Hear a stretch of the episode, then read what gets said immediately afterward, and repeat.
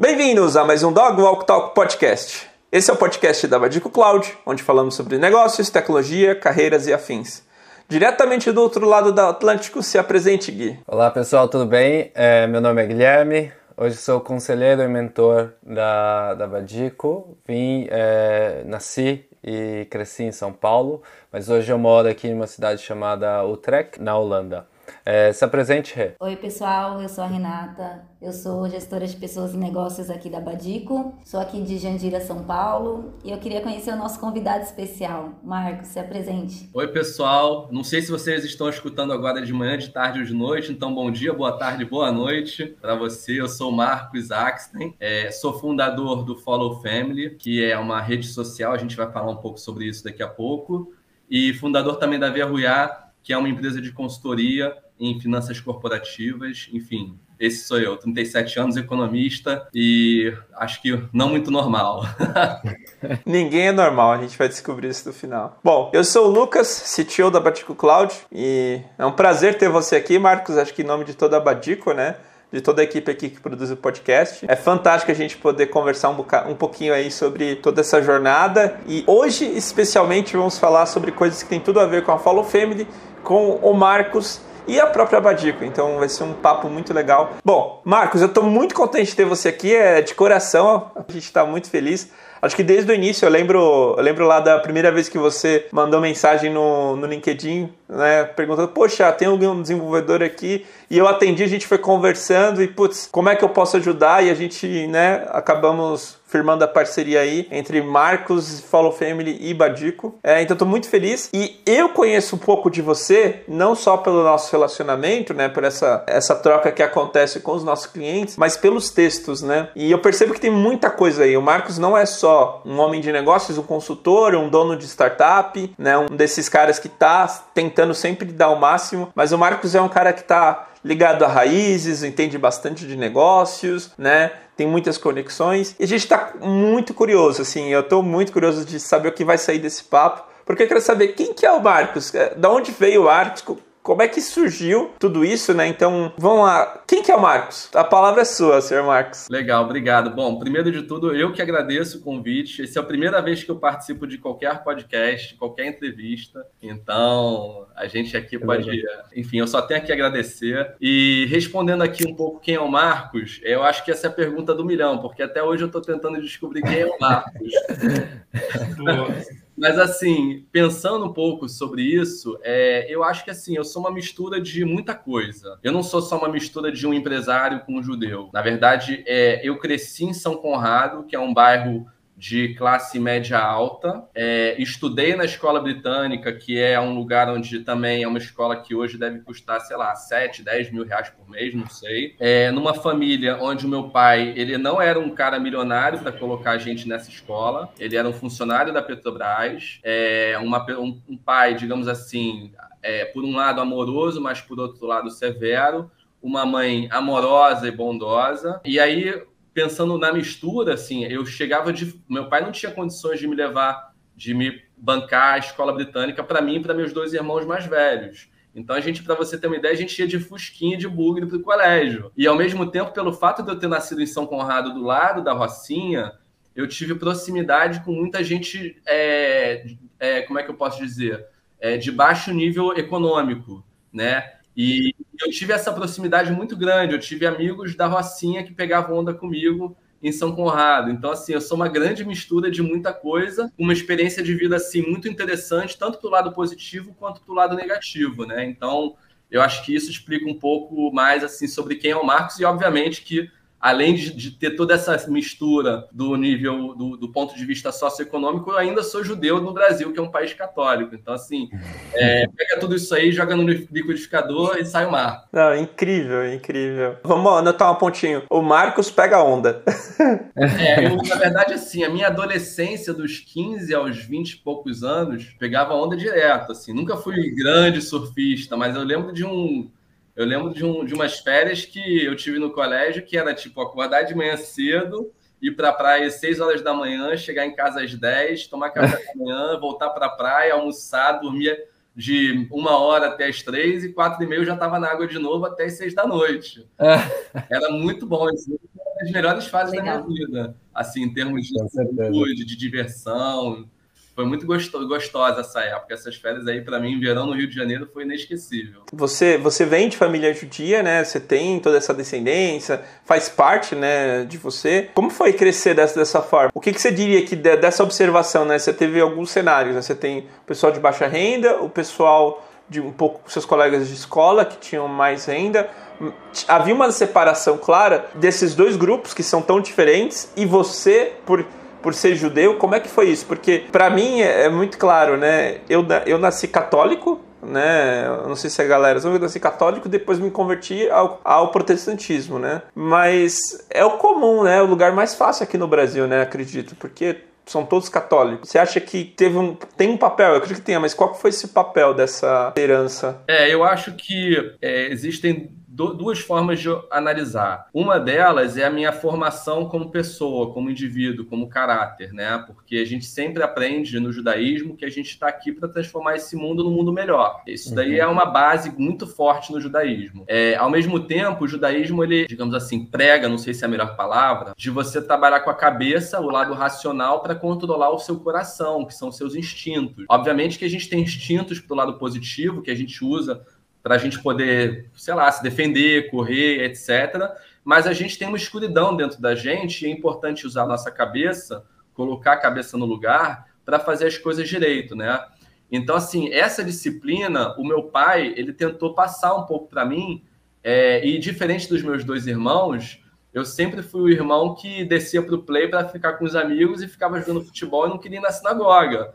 Então, pro lado ruim dessa disciplina, foi o desprazer de ter cenas com meu pai me puxando do futebol pela orelha para ir na sinagoga. Então, assim, eu tive esse, digamos assim, esse trauma, né? Essa experiência que não foi positiva, então, durante muito tempo na minha vida, eu não fui tão ligado assim ao judaísmo, né? Uhum. É, eu amava por um lado, mas por um lado eu não entendia. E para você entender, você tem que estar sempre amando aquilo, estudando. E aí, o que, que aconteceu? Talvez hoje eu tenha chegado na minha fase adulta do judaísmo, de realmente entender o que é o judaísmo, realmente praticar o judaísmo por conta própria, né? É, para minha evolução, para minha evolução como pessoa. Então, é, hoje, assim, todas as minhas questões com meu pai já foram superadas. É, inclusive, o Follow Family tem muito a ver com o amor e a gratidão que eu sinto pelo meu pai. Acho que a gente pode falar um pouquinho sobre isso daqui a pouco, depois, né? Sim, animal. E, mas antes de, de chegar um pouquinho nessa parte do, do, do, Follow Family, eu não sei se eu tô adiantando aqui, o Lucas pode me interromper se achar, porque não é só a Follow Family, né? Tem a ver, como, me, me corrige se eu pronunciar errado, V-U Ya? Verruiar. É um R, verruiar. Ok, verruiar. Ok, como, como, como surgiu o que é a verruiar? Bom, a, a verruiar surgiu. É, eu, durante muito tempo, trabalhei em empresas de consultoria de grande porte. Não só de grande porte, empresas menores também de consultoria. É, minha última experiência tinha sido na Ernest Young, na UI. Uhum. Né? E assim, eu não estava muito. Eu, eu estava precisando mudar de emprego porque eu precisava ganhar mais, porque a minha esposa tinha sido demitida do canal Shoptime, ela é apresentadora, o Lucas conhece ela muito bem também. É, então eu estava num cenário que a minha esposa tinha sido demitida do trabalho e eu não ganhava suficiente na, na Ernest Young. E aí o que aconteceu? Me surgiu uma oportunidade para trabalhar em outra empresa em Brasília, ganhando muito mais. E eu. Uhum estava prestes para ir para aquela empresa. É, e aí, assim, na semana, resumindo a história, na semana que eu pedi demissão da Ernest Young, a pessoa que estava me levando para essa outra empresa foi demitida. E eu não tinha assinado ainda. Então eu tive dois caminhos. Ou vou, três caminhos, ou voltar para Ernest Young e, e continuar recebendo menos do que eu, poder, eu precisava para manter a minha família, então para mim isso não era uma opção, Sim. né? Ou então tocar a Verruiar, que foi a empresa que eu criei já para, enfim, eu seria contratado como PJ, e aí depois eu falo um pouquinho sobre o nome, mas eu decidi continuar com a Verruiar e em paralelo procurar um emprego, só que eu estava tão assim na Verruiar, tão apaixonado pela ideia de ter minha própria empresa, que qualquer oportunidade que eu tinha de entrevistas, eu, eu mesmo me boicotava. Cheguei até a fazer outras entrevistas, porque, enfim, tinha toda a pressão da minha família dos meus pais para eu ganhar dinheiro, mas assim, voltando um pouquinho da onde é que nasceu a Verruiar, o, o nome e a história, o judaísmo por trás disso, eu estava insatisfeito na empresa que eu trabalhava, na UI, porque existiam alguns clientes que eu não queria atender. É, eu não queria atender o Odebrecht por exemplo. E a gente sabe muito bem. Isso feria a minha integridade, os meus instintos, né? Feria, feria os meus princípios. Então, o que eu queria com a Verruiar era não só proteção, porque Verruiar é um nome de. É, é como se fosse um nome de Deus. É, é, um dos 72 nomes de Deus e para cada nome é um anjo. É, e aí, pesquisando sobre os 72 nomes de Deus, é uma coisa na Kabbalah, é, Verruiá é o primeiro nome. E aí eu li a descrição desse anjo, né? Eu considero um anjo e ao mesmo tempo um dos nomes de Deus. Então, de certa forma, eu sou sócio de Deus. através desse nome. Mas assim, é uma coisa que me chamou a atenção foi que ele é um anjo que é curioso, que busca sobre várias coisas, aprender sobre várias coisas. Então, para mim isso casava com o fato de eu ser um consultor, porque para você ser um bom consultor, você tem que ser especialista por um lado, mas ao mesmo tempo você tem que ser generalista e tentar entender um mínimo, um mínimo sobre cada coisa. Então, Sim. achei que foi um nome que casou perfeitamente com a empresa, com o que eu quero, os meus propósitos, as minhas intenções, né? É, e daí que nasceu a Verruiar. Então, hoje a Verruiar é uma empresa que presta consultoria. É, nossa, especializa... nossa especialidade é em avaliação de empresas, ou seja, falar quanto vale uma empresa, ou então falar se um projeto é rentável ou não, é, falar qual é a taxa de retorno daquele projeto, por exemplo, e a gente usa essa base, essa nossa especialidade, para diversos fins seja para um empresário vender uma empresa, seja para ele comprar uma outra empresa, seja para uhum. ele levantar dinheiro para a empresa vendendo um pedacinho da empresa, seja para ele levantar dinheiro através de empréstimos que não são dados nos bancos de forma convencional. E além disso, a gente também atua com PPPs e concessões, que é uma coisa que eu tenho muita gratidão de ter trabalhado na Ernest Young com isso. Foi lá que eu aprendi sobre PPPs e concessões.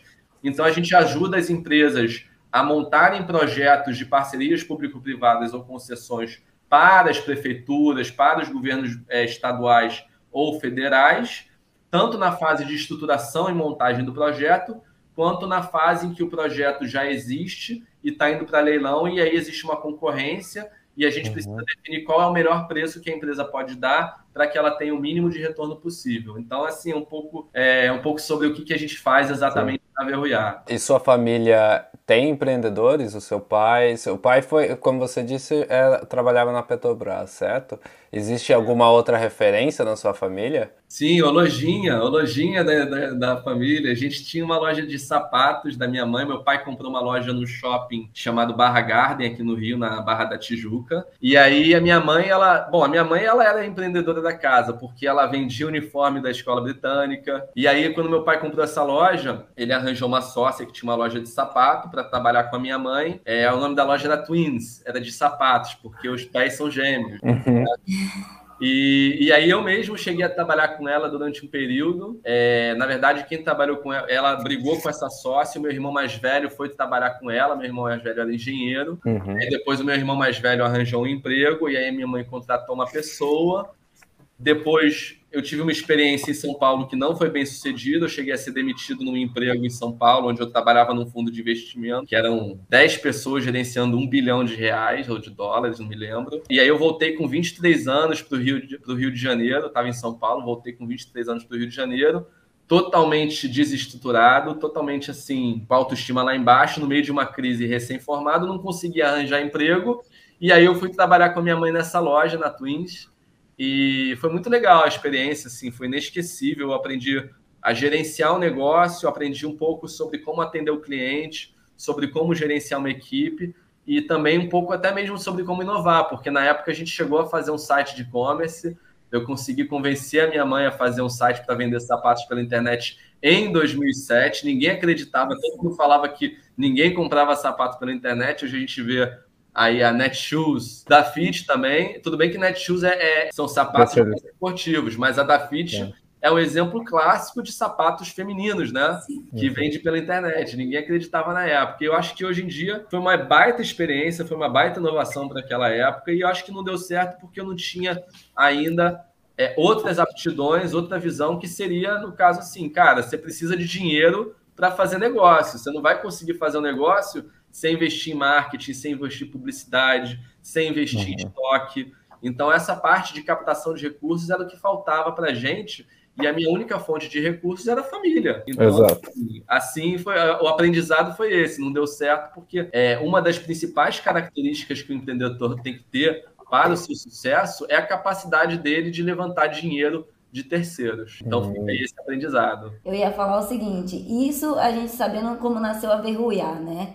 Depois disso, teve várias experiências, você ainda tem essa empresa até hoje, mas e esse projeto novo da Follow Family, né? Como, como ele nasceu? Como nasceu essa necessidade, essa vontade? Foi só sua ou das outras pessoas que estão tá com você também na VUA? Tem mais alguém envolvido nesse projeto além de você? É, não, é, é, esse projeto ele nasceu da minha experiência que eu tive com o meu pai, tá? É. É, eu vou falar um pouquinho antes sobre o que, que é o Follow Family. O Follow Family é uma rede social onde você monta grupos, como se fossem grupos de WhatsApp, você monta grupos dentro da rede social. E aí, dentro dessa, desses grupos, você, os usuários eles vão poder montar álbuns colaborativos, ou seja, é, imagina que você tem um grupo da sua família todo mundo da sua família vai poder botar fotos no mesmo álbum, com o objetivo de preservar a história da família. Então, no meu caso, por exemplo, lá em casa a gente tem foto do meu avô no campo de concentração. E sorrindo ainda, assim, com, com pose. E são coisas que a gente não pode perder. A história da nossa família ensina muita coisa pra gente, uhum. sobre a gente, sobre de onde a gente veio,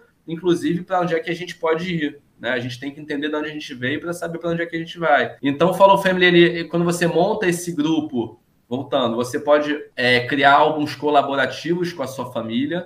É, outro exemplo também, imagina você ver uma foto de uma avó, uma pessoa que você ama, que infelizmente já se foi, mas ver uma foto que você nunca viu porque está na casa de um primo seu, né? Que Sim. maravilha você ver uma foto dessa pessoa feliz que você admira que você nunca viu. É muito tocante, muito profundo isso para mim. E aí, dentro do grupo, além dos álbuns colaborativos, que você vai poder montar não só com a sua família, mas com grupos de amigos do colégio, da faculdade, da academia, da praia, do bar, etc. Dentro dos grupos de família, você vai poder montar com a sua família uma árvore genealógica. E aí, super bacana saber de onde é que você veio. Quando você clicar na foto do seu avô, você vai ver várias fotos do seu avô que você nunca tinha visto com a história dele, de repente com um mural de homenagens que a gente pode criar e assim por diante. Então, isso é o Follow Family. De onde é que veio o Follow Family? É uma história que eu tive pessoal com meu pai. É, o meu pai ele foi um, um, um vencedor, digamos assim, na, na questão da saúde. Ele teve câncer de pâncreas, a mesma doença que teve o Steve Jobs, e ele viveu 10 anos com câncer de pâncreas. Ele chegou até a ser curado do câncer de pâncreas. Nossa, que guerreiro! Ele é um guerreiraço, é um vencedor. E o Steve Jobs, com todo o dinheiro do mundo, não durou um ou dois anos. E meu pai, Baru Hashem, graças a Deus, viveu 10 anos com esse câncer no pâncreas. E antes dele falecer, ele ficou durante mais ou menos é, um a dois meses no hospital e um certo dia eu resolvi levar para ele um álbum de família, alguns álbuns que tinham lá em casa, álbuns físicos, para ele ver, porque eu queria que ele tivesse gratidão pela vida que ele teve antes dele falecer. E, e assim, a experiência foi interessante, porque ele chegou a me perguntar por que que, por que, que eu levei esse álbum para ele. Eu não sabia se ele sabia que ia falecer. Eu sabia que ele estava em estado terminal, mas ele não sabia. Ele lutou até o final. E eu só falei para ele que eu queria que, ver ele feliz. Mas eu acho que ele entendeu o recado. E apesar dele não ter dado não ter enaltecido aquele ato, eu acho que ele gostou. Mas aí eu tive uma outra experiência com meu tio, porque depois que eu estava saindo do hospital, já tinha me despedido do meu pai, é, visitei ele outras vezes, mas eu estava com os álbuns debaixo do braço e meu tio estava chegando. E eu esbarrei com ele no térreo, cheio de álbum de fotos. E aí meu tio falou: O que, que é isso aí? Eu falei: Não, tio, isso aqui álbuns de fotos lá, da, lá de casa. Ele deixa eu ver. E aí ele ficou meia hora vendo aquelas fotos, emocionado, contando as histórias dele. Ele via fotos dele jovem, que ele nunca tinha visto, porque estavam lá em casa.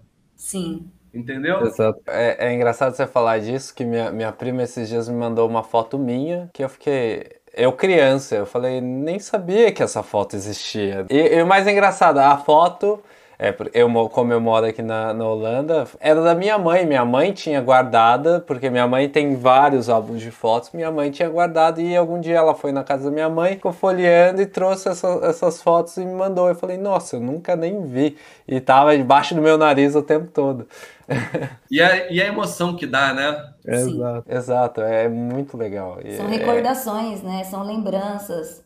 É, a gente acaba viajando para o que aconteceu naquele momento, como a gente estava, a gente se surpreende porque a gente às vezes não lembra, né? Aí você fala, nossa, eu nem lembrava que né, eu, eu fui assim, ou que eu estava nesse lugar ou com essas pessoas. Então isso é, é bem bacana. É, não, e com certeza. E, e, o meu tio, voltando à história, ele via fotos que não eram só dele, no, jovens, eram fotos da minha é. avó por parte de pai, em, sei lá, em bar mitzvah, em casamentos, né? É uma coisa assim realmente incrível você parar e ver fotos. A gente só vê foto quando tá de mudança, né? É. Ou quando tá arrumando as coisas, que tá uma bagunça. Mas e, e, eu acho que isso tem que ser resgatado de certa forma. E aí é, o insight não bateu na mesma hora. O insight bateu porque eu na Verruiá teve um dia que eu estava com tempo livre, estava sem, enfim, um pouco cliente, nada urgente. Aí eu comecei a, é, durante um tempo na Verruiá a gente assessorou startups e eu sempre tive um pouco de vontade de trabalhar com startup, né, de ter a minha startup. Eu lembro desde o Orkut, eu falei, caraca, que maneiro que esse cara fez, eu queria ter feito que nesse cara. Né? O Orkut foi assim, caraca, é sensacional. Né? Então sempre tive esse desejo. Eu lembro de ter visto uma revista em 2011 indo para o trabalho do falando uma matéria da bossa nova do João Kepler eu falei, caramba, e era muito distante. Aí com a Via Royal eu comecei a assessorar clientes que eram startups, é, e aí essa vontade começou a voltar. E esse dia que eu estava sem fazer nada, eu comecei a pesquisar sobre QR Code, como é que a gente podia usar QR Code para montar uma startup. E aí eu vi uma, uma empresa que era da Austrália, que fazia usava QR Code para colocar nas lápides das pessoas. E aí você acessava o QR Code, e aquilo ali, eu não sei se levava para o, não me lembro, se levava para o Facebook da pessoa ou se aquilo ali tinham fotos que ficavam guardadas ali no, naquela lápide. Nossa. E aí eu achei aquilo ali incrível, eu fiquei com aquilo na cabeça, né? E aí eu fui para casa, alguns dias depois eu comecei a pensar sobre isso, e aí eu tive a ideia de, pô, será que tem. Bom, eu já sabia que tinha, né? Mas eu pensei, será que tem álbum de fotos no aplicativo de álbum de fotos colaborativo? E aí eu achei um chamado Family Album, só que eu achei uma porcaria. Eu achei muito ruim o aplicativo. e eu falei, opa, temos uma chance. Eu posso fazer algo melhor. Só que aí eu pensei, como nesse mesmo momento, assim, é, foi durante a pandemia, é, eu estava na rua, assim, parei de fumar cigarro há 22 dias hoje, mas eu estava fumando meu cigarro ali, pensando, viajando e tudo mais. E aí eu pensei sobre isso, vi o aplicativo do Family Album, e, e aí eu pensei, cara, mas se eu montar um aplicativo só de álbum de família, como é que eu vou crescer nesse mundo de aplicativos que tem tanto aplicativo, né? Como é que as pessoas. Como é que eu vou divulgar o aplicativo sem gastar muito dinheiro, sem gastar rios de dinheiro, né? Como é que eu vou fazer para o meu, pro meu LTV ser maior do que o meu CAC, ou melhor, como é que eu vou fazer para ter um CAC mínimo? E aí, na mesma uhum. hora, veio a ideia de fazer uma árvore genealógica que aí eu sabia que se montando uma árvore genealógica seria a melhor forma de viralizar o aplicativo, porque uma pessoa iria chamar outra pessoa que ia chamar outra pessoa. É, então foi assim que nasceu o Follow Family. E aí perguntando se eu tô sozinho, é, para eu, aí eu vou falar um pouquinho sobre como é que nasceu de fato o Follow Family, né? A, a execução. Eu primeiro precisava saber quanto ia custar o desenvolvimento do aplicativo, pelo menos de uma primeira versão, de um MVP. Eu sabia que o MVP não, dava, não daria para ser algo sem ser digital. Então, eu, eu troquei a ideia de MVP por Minimum Lovable Product, que é o MLP. É o que a pessoa pode amar para funcionar. É, se eu fosse fazer o MVP, é, eu, iria eu iria receber um não, um falso não. Então, pensei nesse Minimum Lovable Product. Sabia que precisaria ser digital. E aí eu, eu, eu comecei a buscar é, profissionais, eu não, nunca tive relacionamento com pessoas de programação. Eu sempre estudei em faculdade de economia e administração no IBMEC, nunca tive esse contato. E eu procurei no Workana é, programadores que teriam interesse em entrar com uma participação no negócio pequena, e aí eu conseguiria pagar alguma coisa, e aí eu não tinha dinheiro, eu, precisar, eu precisaria é, arranjar os investidores. Então, é, eu conheci o, o, o, Marcelo, do, vocês conhecem. É, o Márcio eu ainda não conhecia, eu arranjei um, eu tinha um desenvolvedor que não apareceu nas primeiras reuniões, então a gente chutou ele. E o Akawan que saiu do projeto porque ele pediu para sair. Ele não estava dando conta da árvore genealógica. Vocês sabem muito bem a complexidade que é que só a Badico consegue fazer. Né? É, e aí, cada um deles, né, na verdade, o, o, o, esse programador, que era o Akawan, ele era o front-end, o, Mar, o Marcelo era o back-end, eu precisava de um designer e esse designer furou comigo. E aí um dos meus investidores falou que é, apresentou o Márcio, que é o nosso tech lead hoje. Ele foi chamado para entrevistar os dois programadores e o designer. Só que como o designer furou, aí eu falei, Márcio, se você quiser entrar, na verdade o Márcio ia entrar com 4% para ser como se fosse um, um CTO sem, sem trabalhar. E aí eu dei os 10% que seria do designer para ele, para ele também fazer o design. Então ele ficou com 14, o Akawan tinha 10 e o Marcelo tinha 10. Todo mundo só receberia esse percentual depois da gente fazer o primeiro lançamento. Né? Uhum. Aí o que aconteceu foi que o Akawan, como eu falei, ele não conseguiu dar conta, ele também arranjou um outro emprego por fora, ele não estava apaixonado pelo projeto, eu acho que ele não acreditava tanto no projeto, ele queria trabalhar com Java em vez de ser com React, enfim, várias questões, e ele precisa sair em algum momento, né? A gente insistiu bastante com ele, insistiu até mais do que deveria. E aí, quando ele saiu, eu precisei fazer uma nova captação, porque ele me tomou cinco meses, né? Então a gente tinha o back-end meio que mais ou menos pronto, e o front-end, a gente perdeu o front-end porque ele não disponibilizou isso para gente. Nesse meio do caminho daí, eu achava que o negócio ia sair, e aí eu consegui fazer a captação com... Bom, meus três primeiros investidores, uma lição que fica. É, os três foram ex-clientes meus na Ernest Young, então eles me conheciam do lado profissional, diferente de conhecer o Marquinhos, né, da família, o Marquinhos do Playground. Sim. É, então, assim, através da minha reputação profissional, isso me ajudou na captação. É, e aí, depois, nessa segunda captação, eu consegui um cara que é o. Ele é um grande empresário que estudou comigo na faculdade, no IBMEC, e que veio do zero. Então, mais uma gratidão pelo meu pai. Se ele não tivesse pagado o IBMEC para mim, eu jamais teria essa conexão, né? jamais teria feito essa conexão. Os três investidores continuaram aportando aí nessa segunda rodada. E o outro também é um cliente meu, só que agora da Verruiar. Então, aí formou e a gente precisava de alguém para fazer o front-end que o Akawan tinha deixado de lado. Uhum. E aí eu precisava de alguém e caiu a Badico no meu colo, graças a Deus, porque é, eu acho que assim não poderia ter sido uma empresa me melhor e o fato de vocês terem o nome da empresa carregado com o nome da, do, da família do, do, do, Lucas, cara, já é o sinal de que a empresa é certa. se lembrar bem das perguntas que eu fiz para ele. Eu perguntei qual é a sua relação com a família, o nome da empresa, de onde vem, né, Lucas? Sim, sim, foi bem legal. Foi complementar, legal. Um pouquinho, complementar um pouquinho assim com, com esse momento, né? É, para mim, sinceramente, foi um achado e, e, e, eu não tinha muitas opções. Na verdade, foi tipo, eu tinha dois freelancers que eu podia contratar e a Badico. Não foram dez opções, parece que foi um sinal, foi um, como é que se diz? É, parece que veio de lá de cima a Badico para trabalhar. que da hora, que da hora. Essa visão é bem interessante, né? Eu lembro que foi, foi bem interessante. A gente tava, era uma época que a gente estava apostando no comercial, né? A gente é empresa nova, não tem nem dois anos, né? Vamos completar dois anos no ano que vem. A gente estava testando coisa no comercial e é muito engraçado, porque surgiu o seu contato não do que a gente estava fazendo comercial, mas de outras coisas. Então, só para ver como o acaso, né? Como essas coisas. Dizem que é o acaso, a gente, a gente que acredita em algo maior sabe que por, é, são, são histórias traçadas, né? Que tem que se encontrar para aprendermos coisas, né? Então foi bem interessante mesmo. E, e, acho que vai ser muito legal puxar esse assunto de onde vem o nome Badico, né? Igual a gente buscou de onde vem o Verruiar no próximo trecho, que vai ser bem interessante contar essa história. Tem muita história legal para contar sobre isso. Legal, legal. É, eu acho que o que fica de lição desse trecho, pelo menos para mim, são vários insights aí para quem tem a ver empreendedor igual o Marcos, né, cara? Porque assim, a importância do network, a importância de você fazer conexões que, cara, você pode contar no futuro. Eu tenho certeza que o Marcos não conseguiria contar com essas conexões se lá atrás ele não tivesse feito tivesse criado um relacionamento bacana com essas pessoas, sabe? Fez parte da história, né? Ter, ter feito um bom trabalho, né?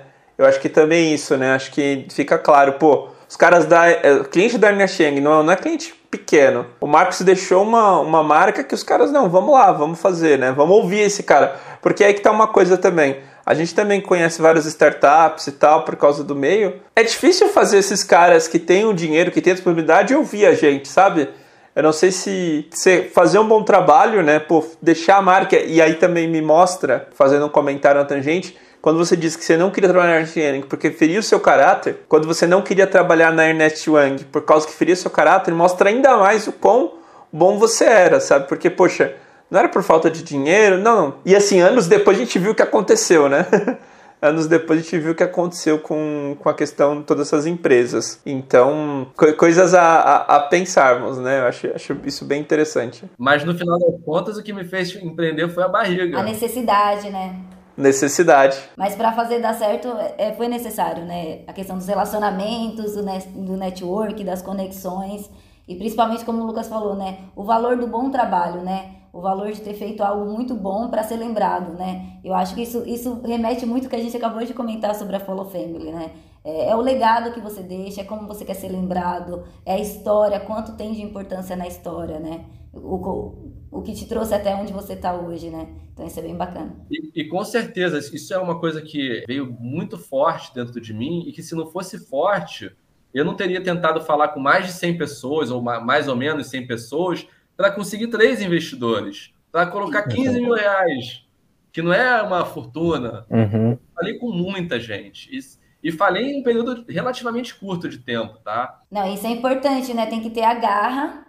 Você tinha necessidade, como você falou, né? Não só ter a necessidade, mas ter a garra de ir pra cima e não desistir. Porque se você falou com 100 para conseguir três, é, é, cara, você tem uma garra ali, você queria mesmo, não só pela necessidade, mas você acreditava naquilo que ia dar certo. Então, o que faz o empreendedor às vezes desistir, é, é, não ter sucesso em alguma coisa e não colocar aquilo é porque desiste no meio do caminho, né? Desiste. Acha que aquilo é muito fácil, vê uma startup fazendo sucesso, virando unicórnio e tudo mais, e acha que as coisas é da noite pro dia. E como você mesmo falou, não, deu instalar ali da Follow Family, por exemplo, mas não foi da noite pro dia que você conseguiu as coisas. E para conseguir, precisou de muita persistência, ou seja, muito não, né? Eu acredito quantos nãos você ouviu, sabe? Quantos ah, não é o momento, quanto não quiseram, teve pessoas que eu tenho certeza que não falaram não, mas nem quiseram te ouvir né? Então, o, o, quanto isso é difícil e quanto faz as pessoas pararem, né? E o importante é a gente saber que o Marcos não parou, então fez ele chegar até aqui, sabe? Então a persistência é bem importante. Animal. Ótimo, gente. Vamos para a lição da semana.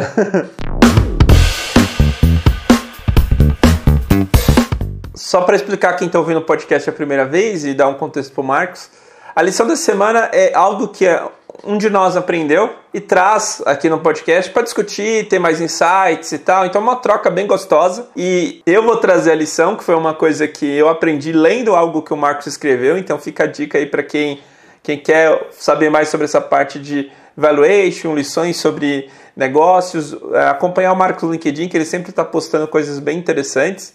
Eu sempre posso estar lendo lá, que é animal. É, e aí, eu queria citar um, o último que ele postou, do momento que a gente está gravando, que é sobre ele não saber o preço da, da empresa dos outros. Né? É, esse é exatamente o título. Eu não sei o preço da sua empresa. E é curioso, porque a empresa dele dá. dá é, a expertise da empresa dele é dar o preço, certo? É, é entregar o preço. Você quer dar o contexto pra gente, Marcos? E aí a gente entra nos insights, que, que eu, achei, eu achei fantástico. Esse papo para mim é incrível. Assim. Legal. Bom, é, assim, trabalhando durante vários anos com avaliação de empresas, a gente aprende a, que o valor da empresa é como se fosse assim, o nosso melhor chute, né? E existem vários approaches para valor da empresa. E aí a gente aprende ao longo do tempo, isso não é uma invenção minha, que o valor depende para quem, né? É, em qual contexto. É que nem se você falar assim, quanto vale uma garrafa de água aqui no Rio de Janeiro e quanto que vale uma garrafa de água ali no deserto. Mas durante o, o período que eu aprendi, que eu, que eu trabalhei com avaliação de empresas, a gente aprende que avalia, é, o valor de uma empresa nada mais é do que o fluxo de caixa futuro, ou seja, quanto de dinheiro que vai entrar no bolso do acionista no futuro, ad eterno, né? uhum. né? E descontado em cada período por um valor, é, por uma taxa de retorno, uma taxa de desconto. Porque o dinheiro que você vai receber no ano que vem vale muito mais, entre aspas, do que o dinheiro que você vai receber a 10 anos, daqui a 10 anos. Até porque o dinheiro que você vai receber no ano que vem, se você aplicar daqui a 10 anos, ele vai valer muito mais. Sim. Então você usa uma taxa de, de desconto para trazer esses fluxos, essas barrinhas Uhum. Em cada período, a valor presente, você soma todas essas barrinhas a valor presente e aí você calcula o valor da empresa, tá? Só que essa é uma visão de quanto vale a empresa na mão do acionista. Uhum. É quanto que vale a empresa de acordo com os dividendos que aquele acionista vai receber.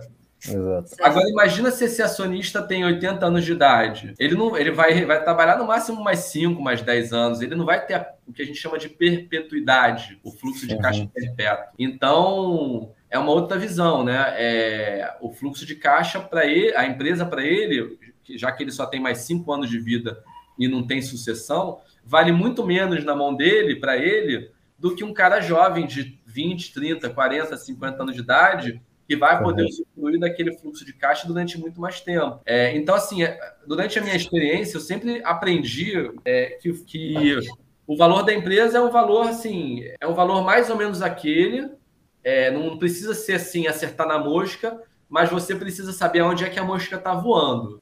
E agora eu descobri que a mosca não voa só naquele lugar. A mosca ela pode voar aqui e pode voar ali, dependendo de, do tipo de mosca que você está procurando, né? É, o que, que eu quero dizer com isso? É que, por exemplo, imagina que existe uma empresa e ela quer ser vendida.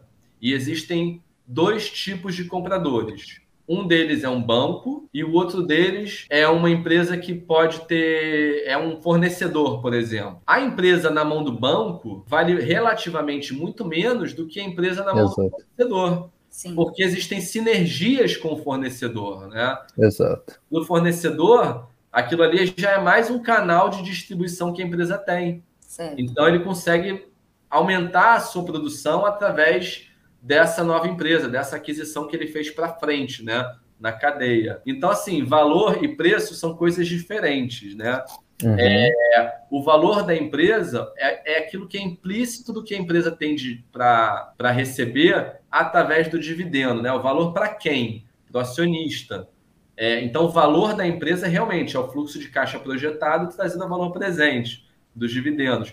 Só que não necessariamente o valor vai ser o preço que essa empresa vai ser vendida. Por quê? Porque imagina que o cara está desesperado e tem o dono da empresa está desesperado e tem várias empresas iguais a dele para alguém comprar. Uhum. O valor vai lá embaixo, né? Exatamente, o valor vai lá embaixo. Agora, se a empresa dele for única e muitas outras empresas tiver uma marca forte, por exemplo, e muitas outras empresas estiverem interessadas em comprar a empresa dele, a empresa dele vai valer muito, talvez até mais do que ela valha. Ela vai ser vendida talvez até mais do que ela seria do, do valor dela para o próprio acionista, porque as sinergias podem ser absorvidas dentro da transação. Então, o que você quer dizer, Marcos, é que assim você consegue ter o valor né, do, da empresa, mas o preço ele vai alterar de acordo com a demanda. Exatamente, exatamente. O preço é para quem? O valor é para eu diria que é para o acionista, né? Acionista. Muito bom, muito bom isso. Não, incrível, incrível. É, é interessante, né? É, a gente, na minha cabeça pelo menos, né, para o Marcos deve estar tá muito claro, e, mas para minha cabeça, essa parte de valuation, shareholders, ações, é muito complexo. É, é, é o que programação é para o Marcos, provavelmente. E para ele é muito claro, mas esse princípio eu entendi muito fácil. Lendo lá, e aí eu, putz, muito bom até, até passando. Ele perguntou: você só curtiu ou você leu? Não, eu li. é, é, é, isso. O que você está dizendo é que o que vai dar o preço é a demanda, né? Exatamente. É, acaba caindo no princípio bem fundamental da demanda e procura, né? Oferta e demanda, né? Exatamente. A oferta Exato. é o Batna, né? A oferta se comprador tem outras alternativas ele tem um BATNA, que é Best Alternative, eu até peguei aqui, B-A-T-A-N-A, que é Best Alternative to a Negotiated Agreement, ou a melhor alternativa a um acordo, que é aquela hum. que eu falei. Se o comprador tem uma outra empresa igual a sua para comprar, ele vai comprar outra. Então é oferta e demanda, não é só. É, além da, da questão da demanda, de você ter vários compradores e vários tipos de compradores, a oferta também é importante. Se a sua empresa for única, ela vai ser mais valiosa. E aí, só dando um exemplo do que, que realmente aconteceu, eu estava assessorando uma empresa, que é uma empresa no setor de transporte, e o dono está querendo vender a empresa. E aí, assim, a gente fez alguns cenários de crescimento, a empresa, a empresa tem um, uma projeção de crescimento muito forte, né?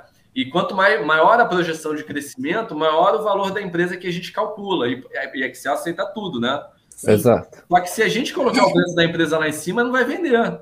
Sim.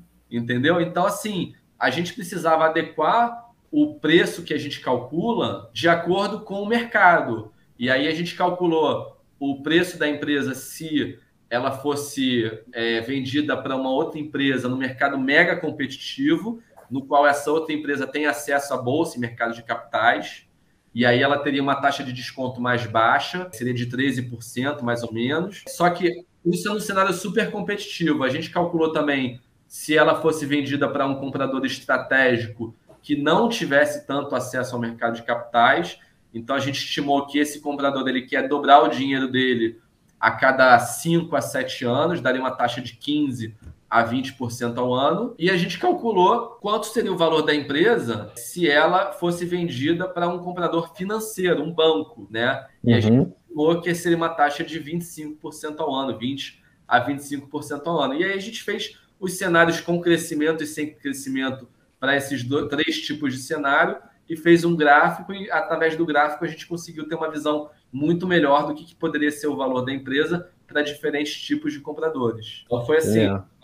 que eu aprendi trabalhando também, né? O nosso trabalho se desenvolve. Sim. Genial. Que legal. Não, animal. Eu, eu achei fantástico. A gente sofre aqui, que a gente também tem, enfim, tem ações, tem, tem sociedade aqui, né, na Badico, e pra gente é uma caixa preta ainda, sabe? É uma coisa difícil pra gente. Tá no, tá no ramo de descoberta ainda, né? Então. É, exato. muito bom. E o que você acha disso tudo, senhor Gui? Você ouvindo isso, que você que o Gui é a pessoa que eu busco para tirar essas dúvidas. eu não tenho tanto conhecimento quanto o Marcos, né? Mas eu achei, eu achei bem interessante a visão e até uma das coisas quando geralmente o Lucas me faz perguntas é, desse tipo, eu não tinha visão também da questão do valor e de para quem você está vendendo, né? Do preço, né? Que altera de acordo para quem, né? É uma, uma variável a mais, né? Isso é uma variável a mais que eu acho que todos os cálculos que eu fiz e mostrei para o Lucas eu nunca levei em consideração. Isso é, é, bem interessante. E eu acho também que não é algo que se, se mostra muito em todo lado, porque eu, quando eu estava em Portugal, com a startup, em momento algum, eu passei três meses é, tendo aula, tendo coisa para a startup que a gente estava montando no momento e nunca ouvi falar sobre essa terceira variável, sabe?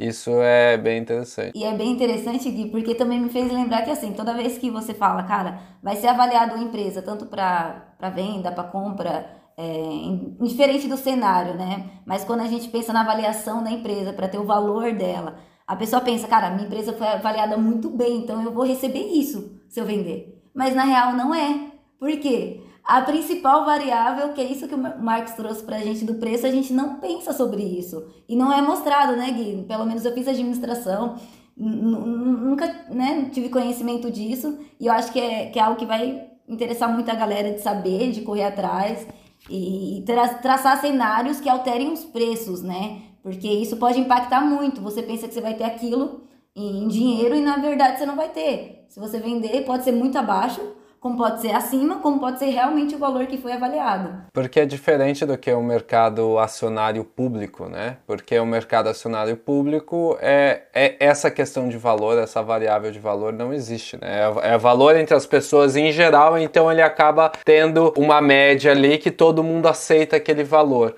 Já quando é uma venda privada, né? É, é totalmente diferente, porque eu estou vendendo diretamente para o Lucas, estou vendendo di, é, é, diretamente para Renato e para o Marco. Então cada um tem a sua visão de valor para aquele produto e o Lucas ou o Marcos pode dar mais valor e falar, olha, eu aceito pagar mais porque isso vai me dar um retorno que você não está vendo, mas eu estou vendo que tem esse valor atrás para mim. Sim, é, isso me lembra também que quando começa esses papos de empresa, compra empresa, é totalmente secreto, né? Tipo, um, do, um dos, um dos dos primeiros documentos assinados é, ó, você não pode falar nada disso até ter sido concretizado, porque senão muda, muda o preço, né? Tipo, sei lá, se o Google soubesse que o Facebook queria comprar o WhatsApp, o Google teria corrido para trás para comprar o WhatsApp primeiro, né? E aí mudaria mudaria completamente a compra. Não, e o fato da confidencialidade também é importante para os funcionários da empresa, porque imagina que você trabalha numa empresa e descobre que a empresa vai ser vendida. Cara, me desculpa, você vai. É um alarme que vai. Sim você vai mudar de emprego, né? Para não ser despedido. Ainda mais se você é um diretor administrativo da empresa. Exato. E isso prejudica total a empresa, né? Então. Exatamente. Então a, a confidencialidade no negócio de fusões e aquisições é muito importante. E aí, só a, aproveitando aí o gancho, eu queria recomendar uma leitura para vocês de um outro artigo que eu fiz, falando sobre sinergias, tá? E o nome do artigo é As Oito Fontes de Criação de Valor das Fusões e Aquisições. Tá? É muito bom, modéstia à parte, eu gostei muito de escrever isso. E eu acho que é super interessante, até para não só fusões e aquisições, mas para vocês também trabalharem com parcerias estratégicas. Animal, animal. E aí o, a foto que eu usei foi é, um mais um igual a três. boa sacada, boa sacada. É, isso é um clássico no mercado de fusões e aquisições. Sim. Boa. Bom, vamos lá para o tópico principal. O Marcos deu um pouquinho do spoiler, né? A gente pensou em trazer o Marcos para falar um pouco de família, das raízes, da hereditariedade. E cada um aqui tem um pouquinho de história, tem um pouquinho para contar, né? Eu, Marcos, Gui e Rê, sobre esse tópico, né? E, e, já que o Marcos ele deu, deu a letra, né? Que Badico, o nome Badico tem a ver com a minha família, né? Eu queria contar um pouquinho sobre isso, porque me dá muito orgulho, né? Eu acho que é uma coisa. Conforme a gente vai crescendo, conforme. A gente, quando é pequeno, não dá muito valor sobre isso, né? Conforme a gente vai crescendo, dá muito orgulho de lembrar quais são as suas raízes, porque você começa a questionar, né? Você começa a ter aquela autoconsciência e questionar por que eu sou o que sou, né? Eu tenho orgulho ou não tenho orgulho? Eu vou me distanciar, vou me aproximar, né? E quando você começa a se questionar e tal, você começa a buscar as raízes, né? E eu tenho uma gratidão muito grande pelo lugar que os meus pais vieram, né? Os meus pais são de um povoadozinho lá da Bahia que, sei lá, por muito tempo, acho que 20, 30 anos, teve três ruas. Pra vocês terem ideia do tamanho do, do, lugar. Tinha três ruas o povoado. Mas era um lugar que, quando eu era criança, eu ia muito. Né? A gente ia lá pelo menos uma vez por ano. Máximo do, dois anos. Eu acho que uma vez chegou a três anos a distância de eu ter ido. Então, o meu conceito, a minha concepção natural de férias é lá. Então, eu tenho um carinho muito grande com isso, né? E esse lugar é a Lagoa do Badico. E quem que é Badico, né? Por que Lagoa do Badico? O Badico foi uma pessoa que viveu lá. Dizem que ele era um senhor de terras, muitas terras. E era o o meu tatataravô. Ele é avô do meu bisavô. Eu conheci meu bisavô, né? Ele morreu quando eu tinha acho que uns 15, 16 anos. Eu conheci meu bisavô, amo meu bisavô. Meu bisavô, ele era uma pessoa fantástica. Ele era uma das poucas pessoas da família, da geração dele, que sabia ler. Então já mostrava que a família dele tinha um, um pouquinho de, de posse, tinha um pouquinho de, de coisa. Ele sabia ler e ele era apaixonado por literatura de cordel. Então assim, quando a gente ia lá, eu lembro que à noite a gente a gente ficava com os candeeiros, né, não tinha energia elétrica onde, ele, onde eles moravam, com os candeeiros lendo literatura de cordel. Então eu lembro, tenho um carinho muito grande por ele, sabe? E o avô dele era esse Badico. Né? O pai dele, que era o Alto, a, o nome dele era Alto, é, ele era filho do Badico. E a região ficou conhecida como Lagoa do Badico. E aí, quando meu pai veio aqui para São Paulo, essa coisa também muito do lugar e tal, e ele começou uma empresa. Meu pai tem, por necessidade também, mas tem certa veia empreendedora, ele começou uma confecção aqui em São Paulo com a minha mãe, né? É igual, igual a sua mãe, Marcos, a, a, minha mãe era a pessoa que fazia as coisas e meu pai ajudava, dava uma força, também tinha um emprego e teve um momento que ele assumiu a, o gerenciamento da confecção e minha mãe continuou trabalhando, né? E na hora de dar o um nome, ele não teve dúvidas, eu vou dar o nome da cidade, eu vou dar o nome de Badico. E pra mim, ok, né? E, e aí a intenção era, poxa, quando ele, a gente conversando, ele queria trazer, pô, eu venho lá, lá de lá e eu não quero esquecer de onde eu vim para ele não era nem tanta família, porque o alto não é da, da, parte dele. O alto, que é filho do Badico, é da parte da minha mãe. Mas era pelo lugar, pelas raízes dele. E aí, quando eu fui criar Badico, né, anos depois, o, o Gui veio com a questão, com a oportunidade pra gente começar a trabalhar pro, pro patrão dele lá na Holanda. Eu falei, caraca, qual nome eu dou? Eu não tive muitas dúvidas. Falei, vai ser Badico, porque se meu pai trouxe até São Paulo, eu vou até Holanda com esse nome. Eu vou levar até Holanda, quem sabe o Japão, o Canadá, eu vou para outros lugares. Então, é, é, essa é a história do Badico, né? O Badico vem daí. Maneiríssimo. Maneir... Como, é, como é que, desculpa, eu, eu tô saindo de entrevistado para entrevistador. E como é que foi para o Guilherme é, trabalhar com uma empresa que carregava o nome do sócio e, e, assim a questão de talvez até a questão de abrir mão do seu próprio ego, né? Eu acho que para mim é, eu sempre falei para mim o, o, Lucas é a peça central daqui, né? Eu até brinco e principalmente quando precisa fazer entrevista eu me apresento pro pessoal eu sou, eu sou realmente o conselheiro, o cara que dá pitaco. Então, para mim, é, aqui eu, eu tô mais para auxiliar o Lucas aqui como amigo e que a gente tem uma história faz bastante tempo, né? Então, para mim, não é, não é algo assim, como, como você falou, relação de ego. Eu acho que isso. É, ele é, é a, a, chave principal. E o meu, o meu ponto aqui é ser o amigo dele, o conselheiro dele, falar e dar minha visão, as minhas visões, né? Porque a gente veio de mundos diferentes, a gente tem visões diferentes e muitas vezes contraditórias, e a gente entra aí em algumas brigas e, e conflitos em relação a isso, mas a gente consegue achar pontos e a, acaba sendo um casamento, né? é igual casamento. E a gente tem, querendo ou não. Se complementam. Se complementam. e, e, e, e para mim, cara, eu acho genial. E, e eu vejo que para ele tem muito valor essa, essa questão do nome e, e a felicidade dele é, de ter o nome na empresa e, e seguir, justamente vir aqui para Holanda com o nome, para ele traz uma felicidade muito grande. Assim, para mim também me traz felicidade por ver ele feliz. Exato, que conseguir dar a oportunidade e, na, e na, no meu ponto de vista quem está é, construindo e tudo é ele. Eu estou aqui mesmo auxiliando e, e é, é, é, é, aquela questão mesmo de, de mãe coisa que gosta de ver o filho fazendo as coisas, mas vai lá e, e, quando vê o filho ou os pais vê o filho fazendo alguma coisa errada, vai lá tenta dar alguma, olha, não faz isso, eu acho que você tem que fazer isso, mas no final, eu, isso que eu sempre falo para ele, no final a, a, a, escolha é sempre dele, né? Eu, eu falo, eu falo minha visão, eu falo que eu, o que eu acho, mas a empresa continua sendo dele. Ele, a gente até é, já falou em questão de porcentagem e tudo mais, e ele tem a maior porcentagem e eu quero que ele continue sempre tendo a maior porcentagem para ele ter essa, essas decisões, né? Algum momento que ele fala, nunca, nunca teve o caso dele falar não é isso, é, é, isso que eu quero. A gente sempre entrou numa discussão, conversa, e a gente, as últimas vezes a gente até entrou em votação para não ter para não ter guerra, assim, vamos em votação porque é melhor. Porque hoje não tem mais só, hoje a gente tem um, não é só mais eu e o Lucas como era no começo, hoje já tem um, conselho maior, né? Eu acho bem, eu acho bem gostoso, eu acho que até é saudável assim essa, essa a, a, interação que a gente tem. Bacana. É, é muito legal isso, né? Quando o Gui tava falando dessa felicidade, é, é meio surreal. Marcos deve entender, Acho que o Marcos com toda a questão da Follow Family, da Verruiar. Mas essa semana, há umas duas semanas atrás, a gente, a gente abriu vaga para um novo trainee, né? E nem foi o trainee nem foi o Josiel, Marcos. Você deve ter visto, você comentou o Josiel. O Josiel é um segundo trainee que a gente também trouxe, mas teve outro processo. E um trainee, um desses meninos, um dos meninos que entrou, ele é de lá, não da Lagoa do Badico, mas de uma cidade bem próxima, que é a cidade grande que do pessoal que está na Lagoa do Badico, sabe?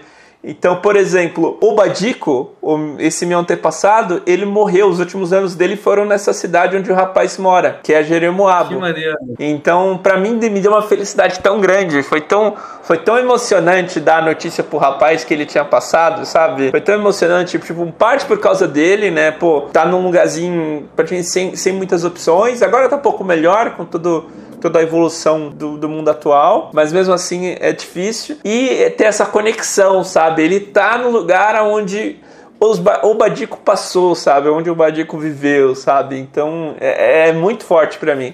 Pra mim é muito forte, real, assim. Imagina. E é interessante, porque até, por exemplo, na questão do logo, né, que foi uma das grandes coisas, eu bati o pé para manter a ideia da raiz e da casa, sabe? Por quê? Porque tem a ver com o que a gente está construindo, né? Então, enfim, é para mim é muito forte.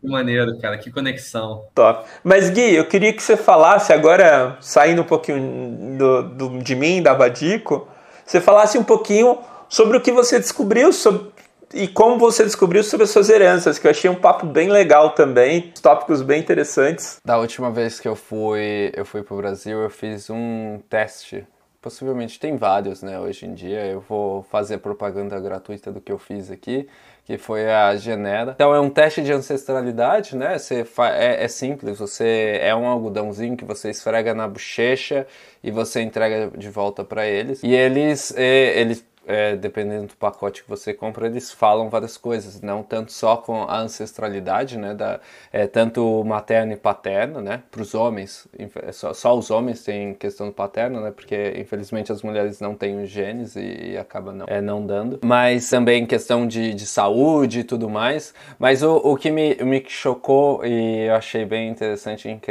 em questão da ancestralidade, a minha avó, né, por parte de pai, ela era indígena. Né? Ela, a família dela é, era indígena, apesar de é, ela ser de Alagoas e Alagoas, as pessoas não ela, da, da cidade de onde ela vinha não gostar de ser chamada de indígena por ter uma conotação é, pejorativa, né, de tipo ah que não faz nada e tudo mais.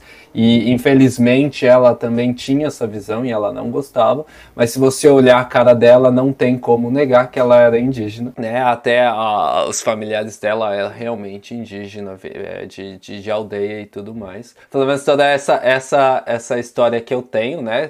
Da, parte dela.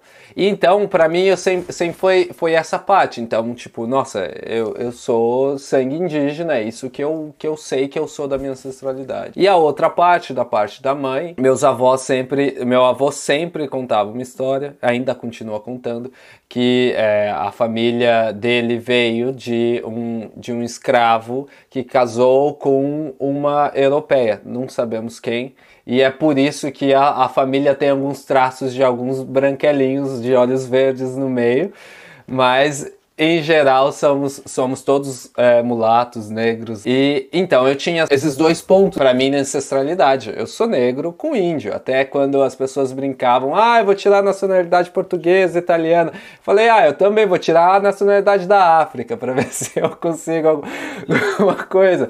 Mas é, eu sempre tive, eu sempre tive isso. E no final, quando eu fiz a teste de ancestralidade, duas coisas que me, me chocou bastante é que a, a, minha genética é 51% europeia e eu fiquei, eu não sei de onde vem.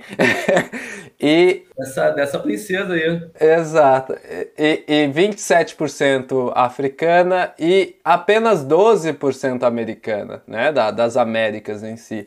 E, e para mim já é, isso já foi um choque. Eu falei, poxa, como assim, né? Como, como que eu achava que seria africana, é, é, América e no finalzinho ali teria alguma coisa europeia. Além de ter ainda a porcentagem de Oriente Médio, Ásia e ainda tem uma porcentagem de 8 e 3%. Mas, desculpa é. interromper. Falava algum país específico? Fala, fala, fala. Ele, ele, ele abre, né? A europeia, eles falam pouco da Ibéria, né, Espanha e Portugal, que tem a maior parte dos 50%, que é os 18%, Itália 16% e Balcãs, Balcãs e Europa, Europa Ocidental, que é aqui a parte mais para cima. Isso que também intriga, porque meu, meu avô sempre falava que era uma pessoa muito alta e branca. Então os dois lugares que poderia ser era Alemanha e Holanda. E uma vez meu, meu tio, em uma viagem para o interior, ele, para o interior, para o Nordeste, começou a, a, pesquisar e tentar ir atrás para entender. Até onde ele chegou e até onde ele, ele sabia, era holandesa.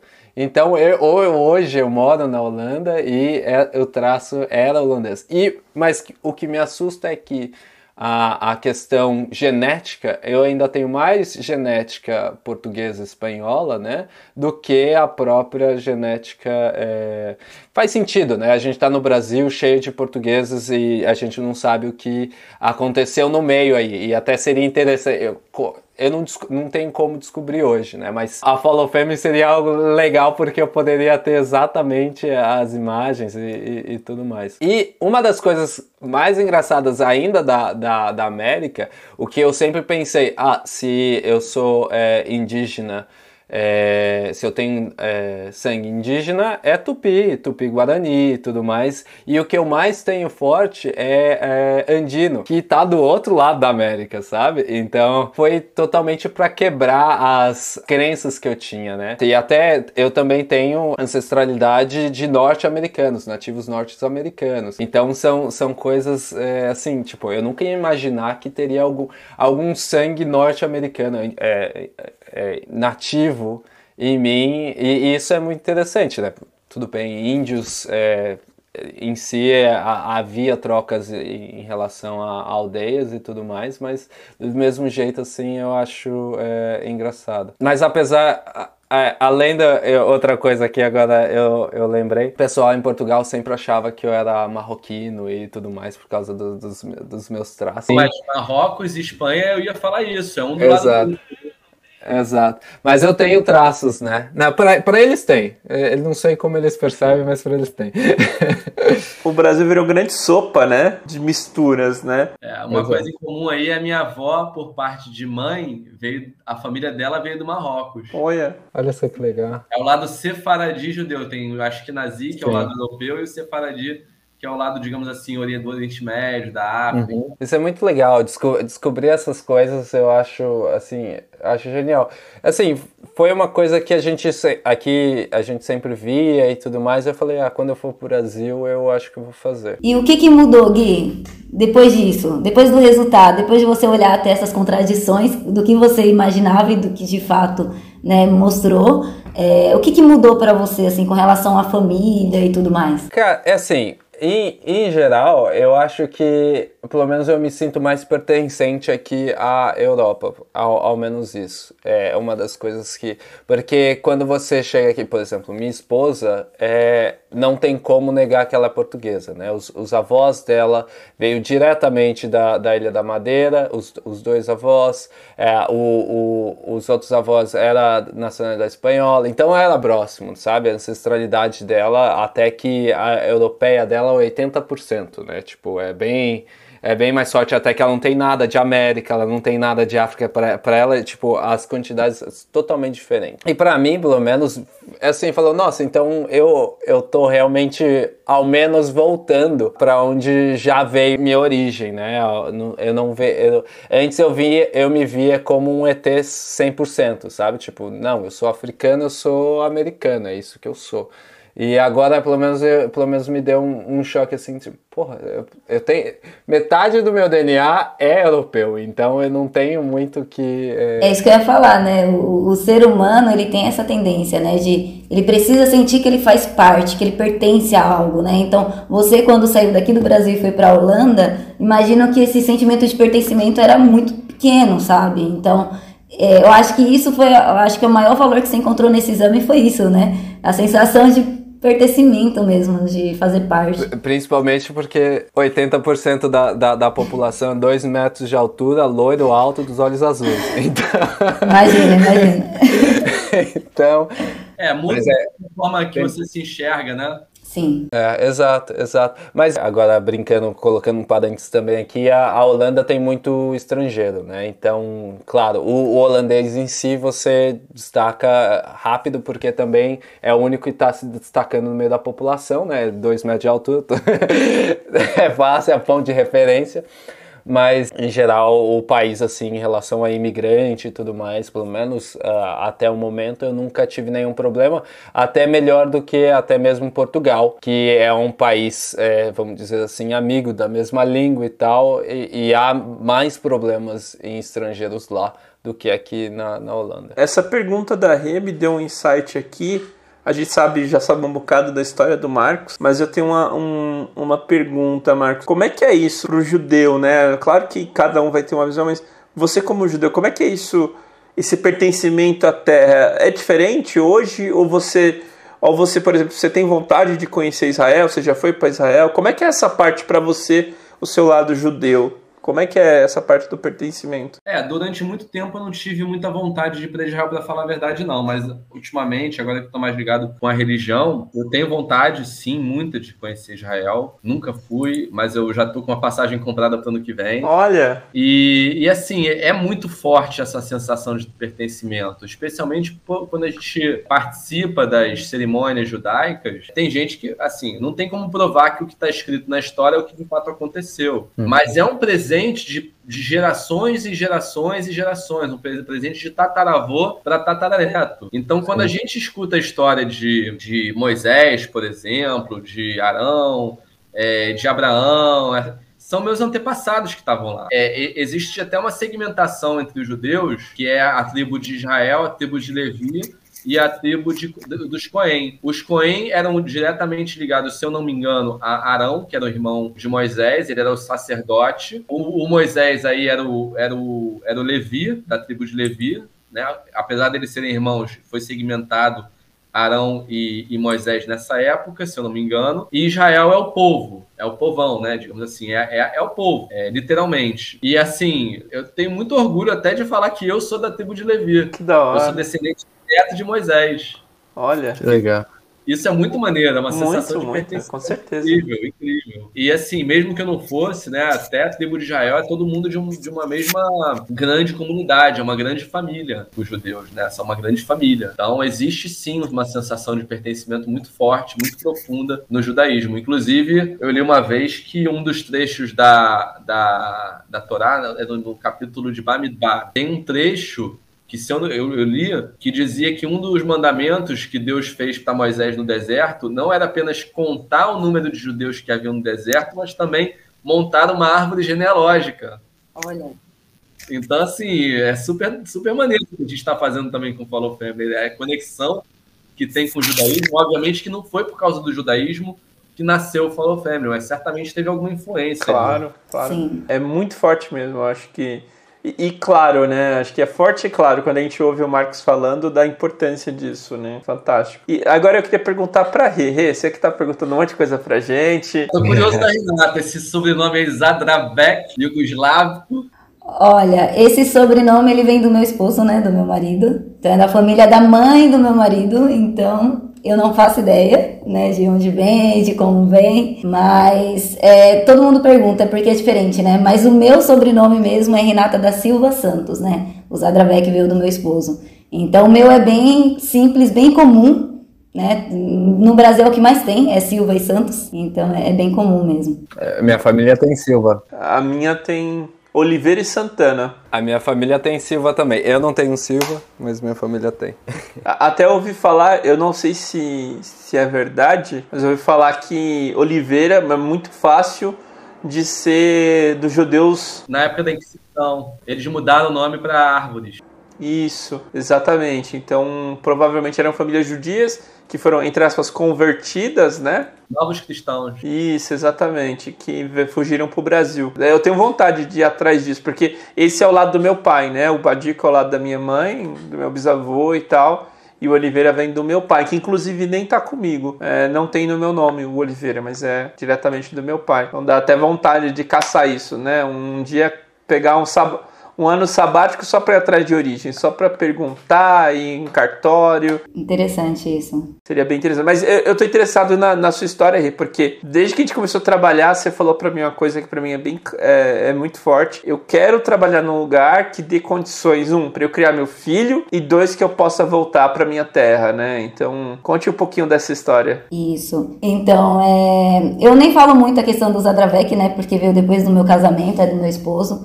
Mas, assim, uma coisa que para mim é muito latente, assim, eu, eu, sempre tive um propósito muito grande, assim, de vida.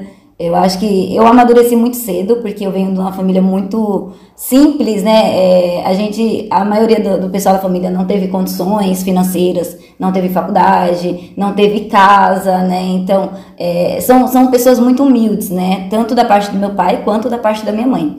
Tanto é que minha mãe é de Alagoas, não, desculpa, meu pai é de Alagoas e minha mãe é de Pernambuco. Eles são, os dois são do Nordeste, né? E, e a galera lá é muito humilde mesmo, sabe? É, a vida é muito sofrida, é muito difícil. E eu cresci lá, né? Eu nasci em Alagoas, numa cidadezinha bem pequena chamada São Luís do Quitunde, né, que fica lá em Alagoas. E eu tenho muito orgulho, não da cidadezinha, porque minha mãe falou que ela me teve quando ela estava viajando entre uma cidade e outra, né? Então não era onde eles moravam de fato. Mas fica muito próximo ali, onde toda a família da, da minha mãe morou, depois que casou com meu pai e tudo mais. Então, assim, todo, todos os meus irmãos são de Alagoas, né? E é, eu sou eu e mais quatro irmãos homens, então a família é grande.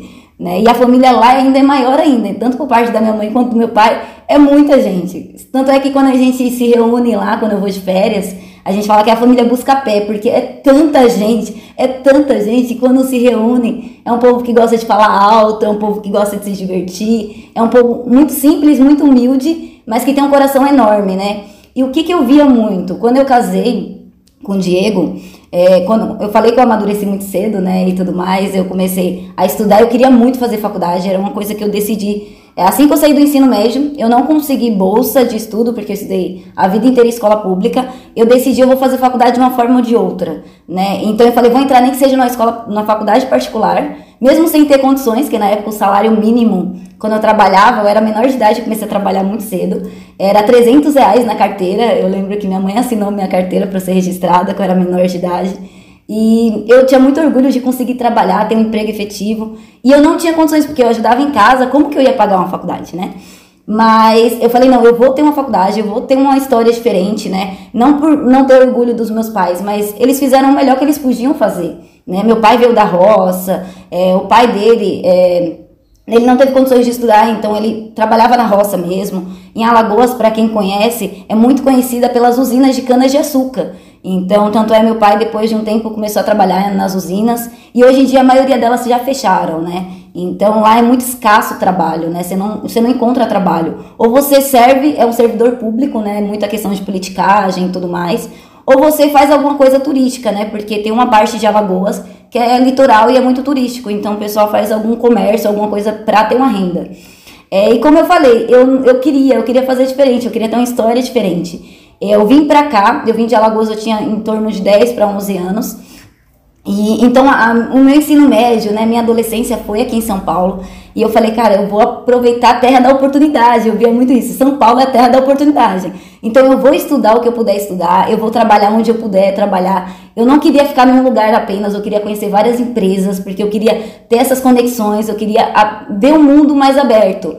Porque eu cresci naquele mundinho fechado, sabe? Eu falei, não, vou ter um mundo um pouco mais aberto. E nisso, só pra gente acelerar um pouquinho a história, eu fiz a faculdade mesmo sem ter condições, eu fui, fui para cima. É, administração. Porque eu queria, eu queria empreender, eu queria fazer alguma coisa, eu queria, sabe?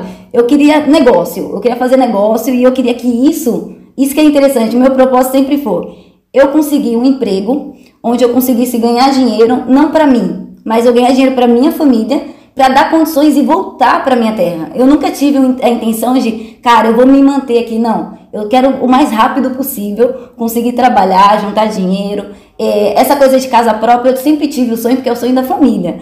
Mas isso para mim nunca foi tão latente. Para mim a prioridade maior não é nem ter uma casa própria, mas voltar para minha terra e dar as condições para eles que eu não tive, né? Que eles não têm lá, desculpa, não que eu não tive, mas que eles não têm lá, porque lá não tem, né? Não tem oportunidade de trabalho. E aí fui avançando, né? Fiz a faculdade de administração, fui trabalhando em várias empresas diferentes, órgão público. Até que eu trabalhei numa empresa de tecnologia, conheci o Lucas lá, o pessoal sabe um pouquinho dessa história.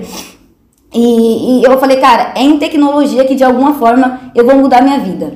Por quê? Sempre trabalhei a vida inteira, sempre trabalhei muito, às vezes dois, três empregos. E já empreendi, né? Já, já empreendi de alguma forma, já tive uma assessoria de trânsito, já fui gestora de, de, um, de uma autoescola por vários anos. Sempre com a intenção de, cara, conseguir ter um negócio rentável, né? e que eu pudesse levar isso para lá, de alguma forma. E na tecnologia foi onde eu falei, cara, meu marido virou programador, né? É, ele tem muitos anos aí programando, mas ele começou na parte mais simples de site e tudo mais. E eu falei, caracas, esse meio de programação é um meio muito interessante. Por quê? Porque é algo que eu consigo fazer remotamente e que cria muitas oportunidades, né? Então, depois da pandemia, isso, cara, foi, foi, parece que acendeu a luzinha ali, né? Falou, cara, esse é um emprego que vai dar certo, né? E o Lucas me fez a proposta para vir para Badico e na hora que ele fez a proposta, a primeira coisa que eu pensei, é uma empresa que nasceu remoto, 100% remoto, e é para trabalhar com tecnologia, sabe? Ou seja, algo que muda a vida das pessoas. Porque você pode trabalhar com qualquer coisa. Se você fizer transição de carreira para tecnologia, de alguma forma vai depender muito de você, da sua garra, mas você aprende, você consegue aprender e você consegue ter uma renda maior, né? Então você consegue mudar sua vida é, financeiramente de alguma forma. Então meu propósito era sempre voltar para minha terra e hoje isso está mais próximo, né? O meu sonho está chegando mais próximo. E é isso que eu falo pro Lucas, falo, e por que, que eu quero voltar para Alagoas? Aí tem um porquê, né? Eu não quero só voltar porque é minha terra natal. Eu quero voltar porque já deixei isso claro com meu marido, eu já fiz ele se apaixonar por onde, da onde eu vim. Eu já levei ele várias vezes lá de férias. Ele se apaixonou e eu falei assim: primeiro, eu quero criar meu filho lá, ou seja, eu quero que ele conheça onde a mãe dele cresceu e tudo mais. E eu não quero também tirar ele as oportunidades que tem nas cidades grandes. Mas hoje com a tecnologia eu posso trazer isso para lá. Então, a minha intenção é voltar para lá para dar uma qualidade de vida para o meu filho, para ele entender as minhas raízes e para eu conseguir dar oportunidade para as pessoas de lá, sabe? Eu consegui trazer um pouquinho do que eu aprendi aqui em São Paulo, com as empresas que eu trabalhei, levar um pouquinho dessa expertise, esse pouquinho que eu aprendi para lá e de alguma forma ensinar esses garotos, sabe? Trazer eles para o ramo de tecnologia, trazer eles para a, a, veia de negócios, de empreendedorismo, mas para a gente crescer lá, o local, entende? Eu sempre falei com meu marido assim, eu falei, cara, quando a gente voltou a última vez de férias, falei assim, Diego, sabe o que é engraçado? Todo mundo quando cresce lá em Alagoas, né, pelo menos na cidade lá, os próximos a gente, quando cresce, a intenção dos pais é mandar os filhos para São Paulo para conseguir emprego e estudar. Só que os filhos vêm para São Paulo, estuda, consegue emprego, faz família aqui e não volta mais. É, vê Alagoas como se fosse um lugar de férias, sabe? É um lugar muito lindo tal, mas não vê futuro lá. E eu, eu realmente não vejo futuro lá, mas eu vejo que eu posso criar um futuro lá, sabe? E eu posso trazer essa oportunidade das pessoas terem futuro lá e permanecerem lá. Não ficar saindo de lá e, e, e, sabe, cara, eu conquistei aqui, por que não levar um pouquinho do que eu conquistei para lá e, e fazer com que lá cresça, sabe? Lá parou muito no tempo, né? É, eu vejo muito isso. Para mim é muito claro que parou muita coisa no tempo. É, as pessoas que permanecem lá são as pessoas mais velhas, porque os filhos, como eu falei, os que são um pouquinho mais esforçados, vêm para cá e fica por aqui. Então, assim, eu quero crescer, eu vejo muita oportunidade ali de crescimento, mas que precisam mais de pessoas que se voltem o olhar para Lagoas. E a tecnologia é uma forma pelo menos na minha cabeça, não sei se faz sentido para vocês, mas na minha cabeça é uma forma de trazer um pouquinho da, da atualidade, das coisas modernas, que pode trazer oportunidade para essa galera de lá, né? Então, é isso, assim, resumidamente, é isso. Eu quero muito voltar, tá muito próximo isso, e a galera que ouvi de Alagoas, cara, eu, eu quero voltar para dar oportunidades. Então, assim, tudo que eu e meu esposo aprende aqui, eu tenho certeza que lá a gente vai abrir escolas, que lá a gente vai abrir empresas, tudo no intuito de ajudar essas pessoas e que essas pessoas ajudem localmente a cidade, sabe? Pra gente crescer um pouquinho aquele lugar. Então, essa é a minha intenção, sabe? Esse é o meu propósito. É um grande sonho. É um grande sonho. Na verdade, é um sonho grande, né? É um sonho grande. Exatamente, Sim. exatamente. Mas é possível, sabe? Eu vejo as pessoas falando, ah, não, eu posso mudar só a vida de um, dois, eu quis referenciar um livro do Jorge Paulo Lema chamado Sonho Grande. Sim, com certeza. É, é, é muito forte também. Para mim, casa muito bem no sentido de que a gente aqui na Badico, né? O Marcos falou uma coisa muito legal sobre a gente, né? No depoimento que o Marcos deixou sobre, sobre a parceria. Ele falou que a Badico ele não, não contrata a gente para fazer aplicativo, mas faz aplicativo para contratar gente. É, eu, eu só trocaria o contratar para formar, sabe? A gente cria, a gente cria aplicativos para formar pessoas, sabe? Para construir essas carreiras, né? É, e aí foi muito legal essa semana, porque eu acho que é totalmente possível, Rê. Porque a gente ouviu essa semana a galera falando: olha, não é pouco que vocês estão fazendo, vocês, vocês mudaram a vida de 20 pessoas aqui, né? A Badico hoje está com 20 pessoas ao todo envolvidas, vocês mudaram a vida de 20 pessoas. 11 dessas pessoas agora são programadoras, né? 10 dessas pessoas, metade delas são programadoras. E são programadores que não tinham uma carreira antes, não é porque a gente estava no mercado, não, a gente deu oportunidade, treinou, colocou, sabe? E hoje sentem que tem uma carreira, sabe? Então é uma coisa bem forte, eu acho que é, é o que nos move. Eu brinco que é por isso que eu pago a, por isso que eu pago a internet. Sabe aquele meme? É por isso que eu pago a internet. É, é por isso que a gente está aqui, sabe? É, é para ver essa transformação, essa mudança, porque as raízes são importantes, a gente não pode esquecer delas, mas a gente tem que construir algo forte, né?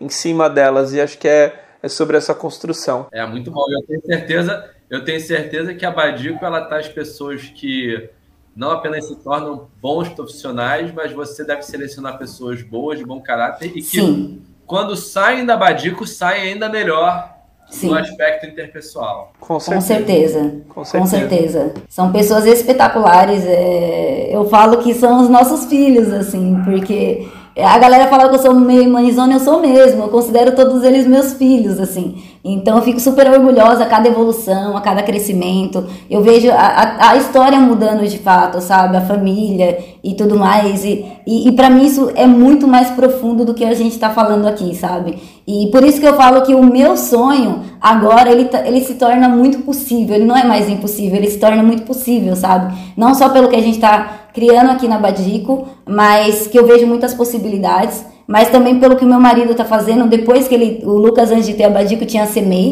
e o meu esposo foi aprender lá com o Lucas na ONG que ele tinha na CEMEI. E hoje meu marido ele dá aula para o pessoal da igreja, da rua. Quem tem interesse, jovens, em aprender programação, meu marido cede espaço aqui em casa, cede tudo assim para ensinar. E eu falo, cara, isso pode dar muito certo, porque a gente tem um coração e a intenção muito boa, sabe?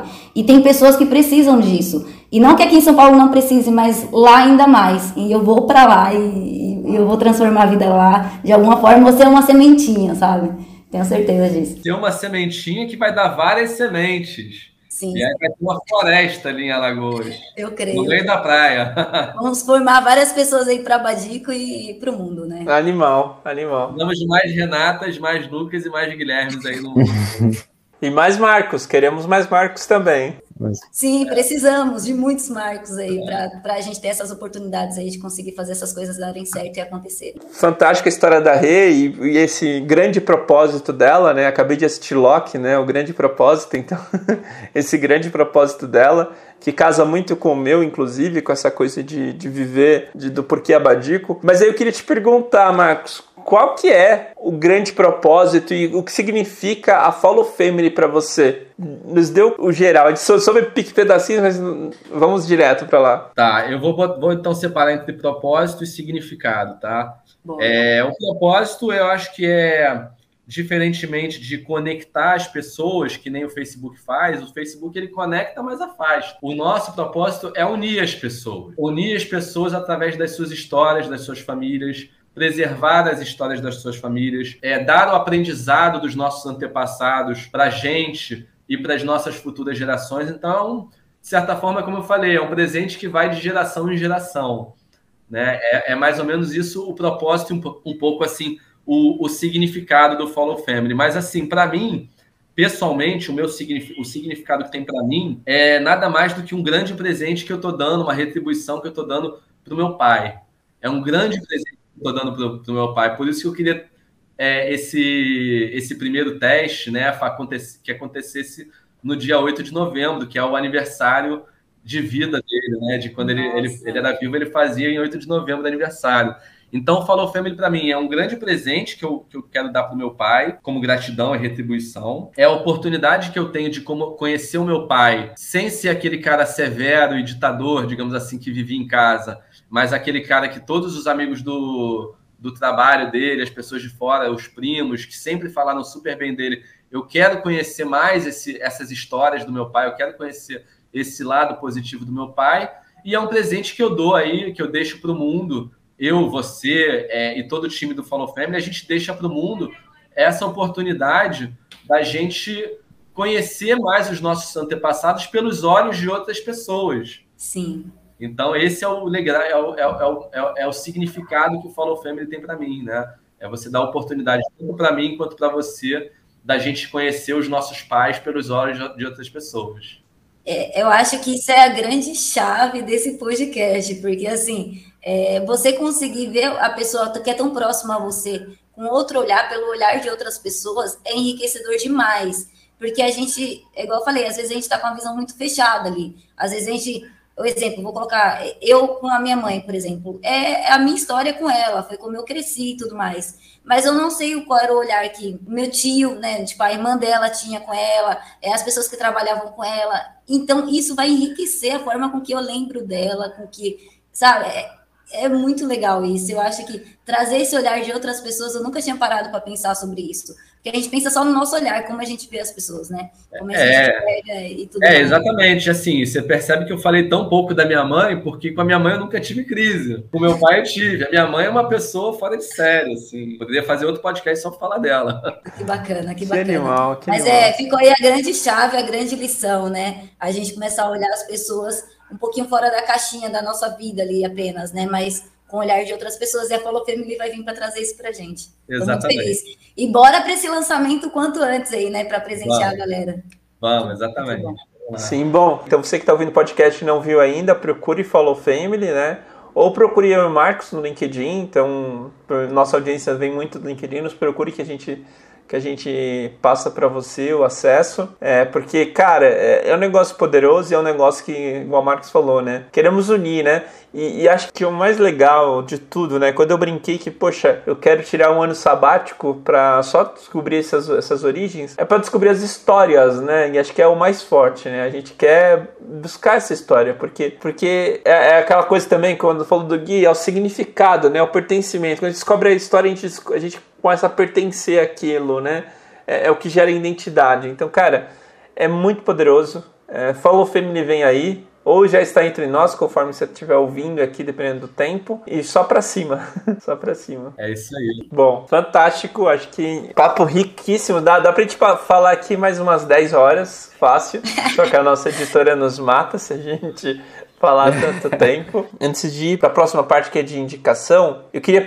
É, essa é um pedido, é uma pergunta bias, tá, Marcos? É, mas é é, e até um de cunho comercial, admitindo aqui ser transparente. Eu queria te perguntar, é, a pergunta é para você. O que você levou em consideração, né? Você já falou um pouco da parte do, do, do, do alinhamento, mas o que você levou em consideração quando você escolheu a Badico e, e o que você recomendaria para empresas que estão precisando do serviço que a Badico forneceu para você, sabe? Então eu queria, eu queria te perguntar isso. E você ser super transparente, sabe? Num tiver coisas, entre aspas, ruins ou coisas que, poxa, observa esse esse ponto, melhora nisso, naquilo, mas para você falar um pouco aí dessa sua experiência, poxa, você contratou praticamente dois tipos de profissionais, né, do, dois tipos de mão de obra, os freelancers e a Badico. Qual foi a sua experiência e o que você recomendaria? Essa, essa era a pergunta surpresa, desculpa não ter passado antes, mas era para ser o mais, o mais sincero possível, que realmente a gente quer ouvir a real aqui. Tá, mas vamos, vamos tentar só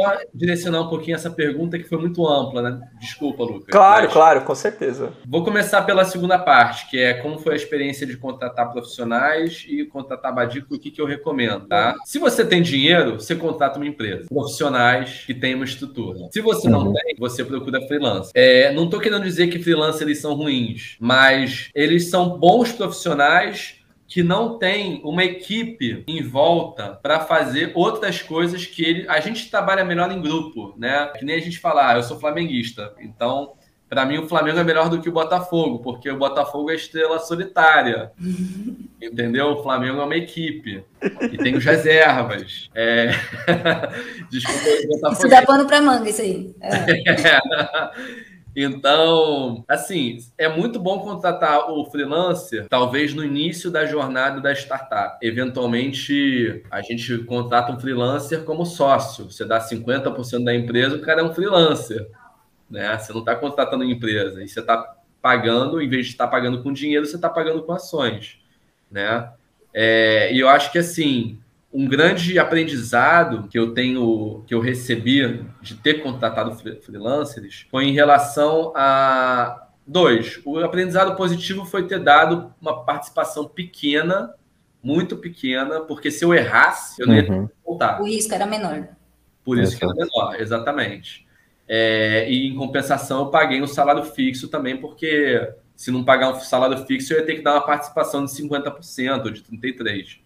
Uhum. E, então, assim, foi o jeito que eu dei. Esse é o lado positivo, foi o, aonde eu acertei. Aonde eu talvez tenha errado, é, talvez tenha sido na falta de alinhamento com o propósito da empresa e com os meus, os meus propósitos, né? É, lá com os freelancers. Tanto é que um deles resolveu se dedicar, uma, pegar um, um, um, side job, né? E a gente virou um projeto de verão dele. Uhum. É, de férias de verão. Então, acho que o aprendizado é: se você vai contratar uma pessoa para ser sua sócia ou seu sócio, é, você precisa conhecer essa pessoa e saber o que é que motiva para essa pessoa, além da participação acionária, além do salário, além do dinheiro. É a pessoa realmente ter a mesma visão que você tem, não só da onde você pode chegar com aquela empresa, mas de qual é o objetivo daquela companhia, né? E, e, e, e começar a trocar um pouco essa palavra de empresa e falar mais em companhia, porque no final das Exato. contas somos uma, uma companhia. E aí foi aí que eu acertei com você, Lucas, porque eu percebi, como eu falei, que o nosso alinhamento estava tava igual. Você é um cara que valoriza a família, você tem uma empresa que tem uma estrutura, é, você tem todo o processo de contratação em ordem, você tem o processo de revisão em ordem, é, você tem uma coisa aí mais estruturada. Então, por mais que seja mais, um pouco mais caro, digamos assim, porque é relativo, contratar uma companhia é o, é o, é o digamos assim, é o caro que vai funcionar, é o caro que vai fazer acontecer, é o caro que vai entregar. E aí, se você acaba indo no barato, o barato é que sai caro. Sim. Entendeu? E perto do nosso potencial, do que, que pode ser o Follow Family, cara, é, não é o custo que a gente está tendo agora que vai fazer diferença. A gente está se eu for parar para pensar, é, o custo total em relação à minha última captação, eu abri mão de. Vou dar um chute aqui. Eu acho que abri mão de 2% da empresa, do valor da empresa. Por 2% do valor da empresa, eu estou conseguindo entregar o resultado. Então, assim, é barato, uhum. relativamente. É, e aí depende muito, assim, obviamente, de como você consegue captar em que condições, né? Em compensação, a minha primeira captação Quanto que eu abri mão pelos freelancers? Eu abri 10% para um e 14% para outro, e o outro que saiu era 10%, então era 33%. É isso que saiu, cara. Sim. Então, eu prefiro muito mais dar 2% para ter uma equipe profissional. Obviamente que hoje a gente já está no estágio bem mais maduro. Sim. Uhum. 10%, da... é isso mesmo, foi 2%, impressionante. 2% do valor da empresa, eu estou contratando uma mega empresa. Que top, que top eu vi isso, não, muito da hora essa visão. Foi muito melhor até do que eu tinha imaginado, muito interessante.